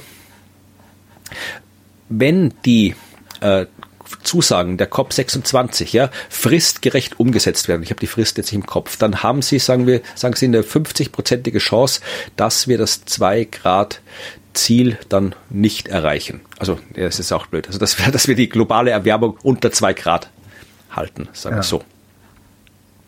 Aber ist halt die Frage, sich äh, Dinge zu beschließen und Dinge das einzuhalten. ist halt das Problem und ich sehe wirklich also ich meine jetzt der der Krieg gegen die Ukraine hat jetzt natürlich hier ein bisschen was beschleunigt in Deutschland. Also da äh, habe ich tatsächlich noch ein bisschen Hoffnung, dass wir es jetzt schaffen, ähm, wirklich als das ja als aus, aus, aus strategischen, aus außenpolitischen Gründen ähm, die Erneuerbaren hier so weit zu treiben, dass wir in ein paar Jahren äh, tatsächlich kaum noch Fossiles verbrennen, vielleicht gerade noch ein bisschen für ältere Gebäudeheizungen, ältere Fahrzeuge oder so. Ja, ähm, aber ich habe irgendwie so weltweit sehe ich zu wenig, ich sehe keinen politischen Willen. Das ich, ich sehe das nicht. Ja, und das wäre halt quasi jetzt hier doch diese, die letzte Chance. Also ich habe jetzt auch noch die Zahl gefunden. Also äh, eineinhalb Grad Ziel mit den Zugeständnissen von Glasgow. Also das, was, ja. in Glasgow beschlossen wurde. Äh, laut deren Modellrechnungen dieser aktuellen Arbeit haben wir eine Chance von sechs bis zehn Prozent, dass das reichen könnte fürs eineinhalb Grad Ziel. Ja. Äh, allerdings nur, wenn man eben die Emissionen bis 2030, was bald ist, ja, um über 40 Prozent, 43 Prozent reduziert. Das ist erreichbar mit der aktuellen Technologie, ja. wenn es erreicht werden will. Ja, also es braucht halt den entsprechenden Willen, das auch zu erreichen. Erreichbar wäre es. Ja, und ich sehe den Willen halt nicht. Ja. Also das, ich weiß auch überhaupt nicht, ich mag auch nicht aufgeben, weißt du? Ja, eh. Aber äh, ich, ja, ich sehe es nicht. Ja, mal schauen. Es, ist, es gibt ja quasi Kippelemente im Klimasystem. Ich meine, was, Und- was, äh, was, ja, was du sagst gerade, also was, was mir ein bisschen äh, zynischerweise ein bisschen Hoffnung macht, ist, ähm, wir haben letzten Sommer haben wir hier Überschwemmungen gesehen, äh, wie wir sie vorher noch nicht gesehen hatten. Ähm, jetzt ist in Südafrika äh, Sommer und die sehen Überschwemmungen, wie sie sie noch nicht gesehen haben. Ähm, eventuell geht's jetzt damit los, dass wir praktisch so zyklisch, äh, wie, wie so die Jahreszeiten sich um den Globus bewegen, wir immer wieder irgendwelche sogenannten Naturkatastrophen erleben, die uns das da, da vielleicht nicht, nicht nur wachrütteln, sondern das Ganze auch ein bisschen ja, im Gedächtnis halten. Weil das ist natürlich wieder was, worüber man berichten kann. Ja. Wenn jetzt Ich alle drei Monate hier irgendwas, äh, irgendein Damm bricht, äh, dann hat die Presse was. Ja, ich wollte eigentlich viel optimistischer Entschuldigung. beenden. Ich wollte sagen, es gibt Kippelemente im Klimasystem, die, wenn halt äh, sie stattfinden, alles sehr viel schneller, sehr viel schlimmer machen. Ja. Aber äh, es gibt tatsächlich auch, ich glaube, es ist sogar ein Begriff, der verwendet wird in der Forschung. Es gibt auch soziale Kipppunkte. Ja. Das heißt, wenn ausreichend viele Menschen das Problem realisieren, dann kommt die Politik irgendwann auch nicht mehr aus. Ja, Vielleicht äh, sind wir an der Schwelle von, weil es ist, wenn ich mir jetzt quasi meine eigene Beschäftigung mit dem Klimathema anschaue, ja, ähm, mittlerweile ist es, also das, für mich ist es mittlerweile jetzt ein Thema geworden, das halt äh, ja wirklich ja ständig präsent ist. Und ich sehe es auch jetzt quasi vermutlich auch durch selektive Wahrnehmung ständig präsent, aber wenn ich es vergleiche, ich habe ja auch früher auch schon damit beschäftigt, ja, äh, da war das halt irgendwas, ja, das hat man halt irgendwie mal, ja, da kam es ein bisschen vor, man hat sich ein bisschen beschäftigt, aber für mich persönlich hat so in den letzten fünf bis äh, fünf Jahren wirklich eine, eine ganz andere Dringlichkeit und Bedeutung gewonnen. Und ich weiß, dass es anderen Menschen auch so geht. Also vielleicht sind wir gerade dabei, da müssten wir die soziologische Forschung anschauen, was die dazu sagt, äh, wie weit wir von so einem äh, ja, sozialen Kipppunkt weg sind, der dann vielleicht dafür sorgt, dass dann doch schnell politische Veränderungen stattfinden. Weil wenn äh, quasi ausreichend viele Menschen in der Bevölkerung was wollen, dann sieht man es ja auch. Man siehst ja, äh, DDR, hast du auch gesehen, das war auch so ein sozialer Ja, okay. In dem, in dem Sinne. Okay, aber das, ich weiß nicht, ob das wirklich vergleichbar ist, weil das, das Problem mit unseren offenen Gesellschaften ist ja auch, also ich meine, die, eine Mehrheit der, der Bevölkerung, also zumindest wenn man den, den Demografen glauben kann, eine Mehrheit der Bevölkerung, Bevölkerung befürwortet eine Waffenlieferung an die Ukraine. Die Bundesregierung macht das nicht aus Angst vor einer anderen, einem anderen Teil der Bevölkerung. Ja, also die Mehrheit der die Mehrheit der Bevölkerung Bevölkerung befürwortet die Fortsetzung der Maskenpflicht an bestimmten Orten. Die Bundesrepublik macht, die Bundesregierung macht es nicht. Also das Problem ist halt immer, du kannst ja mehrheitlich einer Meinung sein, Mhm. wenn die Politik oder die Politiker und Politikerinnen, die du dir gewählt hast, nicht dieser Meinung sind, dann passiert das halt nicht. Nee, nee, ich habe das so habe ich nicht gemeint. Also ich habe es nicht gemeint, dass, dass man mehrheitlich einer Meinung ist. Ja, nehmen wir wieder DDR. Da war auch die Bevölkerung vermutlich sehr, sehr lange mehrheitlich der Meinung, dass es scheiße so wie es ist. Wir Ja. hätten es gerne anders. Aber dann hat halt äh, durch jetzt irgendwie diverseste äh, Gründe hat sich die Gesellschaft so äh, entwickelt und verändert, dass es tatsächlich quasi dieser, dieser, jetzt nicht nur, wir sind der Meinung, sondern dass man dieser Meinung auch auf eine Art und Weise diese Meinung auf eine Art und Weise geäußert hat, die die Politik dann nicht mehr ignorieren konnte. Ja? Und sowas ähnliches hast du ja beim Klima bei Fridays for Future. Wenn die Leute einfach nur fragst, ja, äh, hätten sie gerne, dass das Klima besser, also dass, dass, dass quasi die Klimakrise nicht stattfindet, sagen auch alle, ja, Ja, gut, klar, wenn das ist, aber und genauso vermutlich, wenn du Leute fragst, ja, äh, ist es okay, wenn wir jetzt der, der Ukraine Waffen liefern, sagen auch wieder, ja, mach das mal. Und wenn du sagst, ja, aber wir machen es jetzt doch nicht, dann sagen wahrscheinlich auch wieder, ja, okay, gut, dann halt nicht. Ja. Also da, Ja. da fehlt noch quasi die innere Überzeugung, das zu Ja, machen. ja, ja. Die war aber in der DDR da und die entwickelt sich vielleicht beim Klima jetzt auch langsam, dass wirklich die Menschen nicht einfach nur sagen, es wäre eh gut, wenn es passieren würde, Mhm. sondern wirklich inner von, aus, aus tiefstem Inneren überzeugt sind, dass es passieren muss. Und dann kann vielleicht was entstehen, was die Politik nicht mehr ignorieren kann. Das war doch ein schönes Schlusswort. Florian Freistetter, ich danke dir. Vielen Dank, Holger. Und euch, wie immer, vielen Dank für die Aufmerksamkeit.